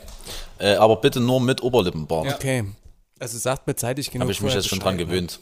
Ohne Olibar Ja. bist du hier nicht willkommen. Aber da muss ich richtig schön dicht bis runter zum Kinn. Ah, Das muss da ist kein. Olibar, Junge. Nee, Das ist der Lenny. Nee. Was ist denn das dann? ja. Der Le Stimmt, ja. ja. Willst du den richtig kurz oder schon einfach bloß so angedeutet oder schon ein bisschen. Dicker. Mal gucken. Ich habe da keine Erfahrung damit. Okay. Da, da lege ich mich jetzt auch noch gar nicht fest, so. So, Lukas lies. Okay. Ich bin gespannt wie ein Dann von Schlüpfergummi. meiner Stelle nochmal vielen Dank, Alex. Und ähm, wir schließen die Podcast-Folge mit der Fortsetzung der Geschichte. Wir wünschen euch schon mal eine schöne Start in die Woche morgen, weil es wird ja Sonntag sein, weil ihr das hört. Weil ihr ja alle direkt nach dem Release hört, natürlich. Und äh, ja, bis zum nächsten Mal. Danke fürs Zuhören. Wir haben euch lieb. Macht's euch gemütlich. Ich starte nochmal von Anfang an. Es ist ein verregneter Sonntag. Ähm, der Mann heißt John. Und John ist 74 Jahre alt. Sitzt zu Hause in seinem Sessel und äh, schaut Fernsehen und äh, ja, guckt gerade eine Quiz-Sendung. Und äh, da ist eine Frage, die ihn auf einmal besonders beschäftigt. Und er weiß nicht wieso. Und ähm, die bringt ihn ganz aus dem Konzept. Er fängt an mit Zittern und äh, kriegt einen halben Krampfanfall und denkt, was ist denn jetzt los? Und äh, die Frage lautet, Ey John, sitzt du etwa immer noch jeden Abend vor dem Fernseher und schüttest Bier in dich hinein? John glaubt nicht, was er da hört. Er kratzt sich am Kopf. Von äh, der Frage erdrückt, so stark in seinem Sessel hineingepresst, fühlt er sich wie in einem Wagen mit Raketenantrieb. Hat er da tatsächlich der Moderator in der Quizshow mit ihm geredet? Ein schneidend heller Blitz fährt vom Himmel herab, als John seinen blauen Blick vom Fenster zurück auf den Fernseher richtet. Das Bild ist schwarz. Stark beißender Rauch strömt aus den verkohlten Überresten des Empfangsgerätes.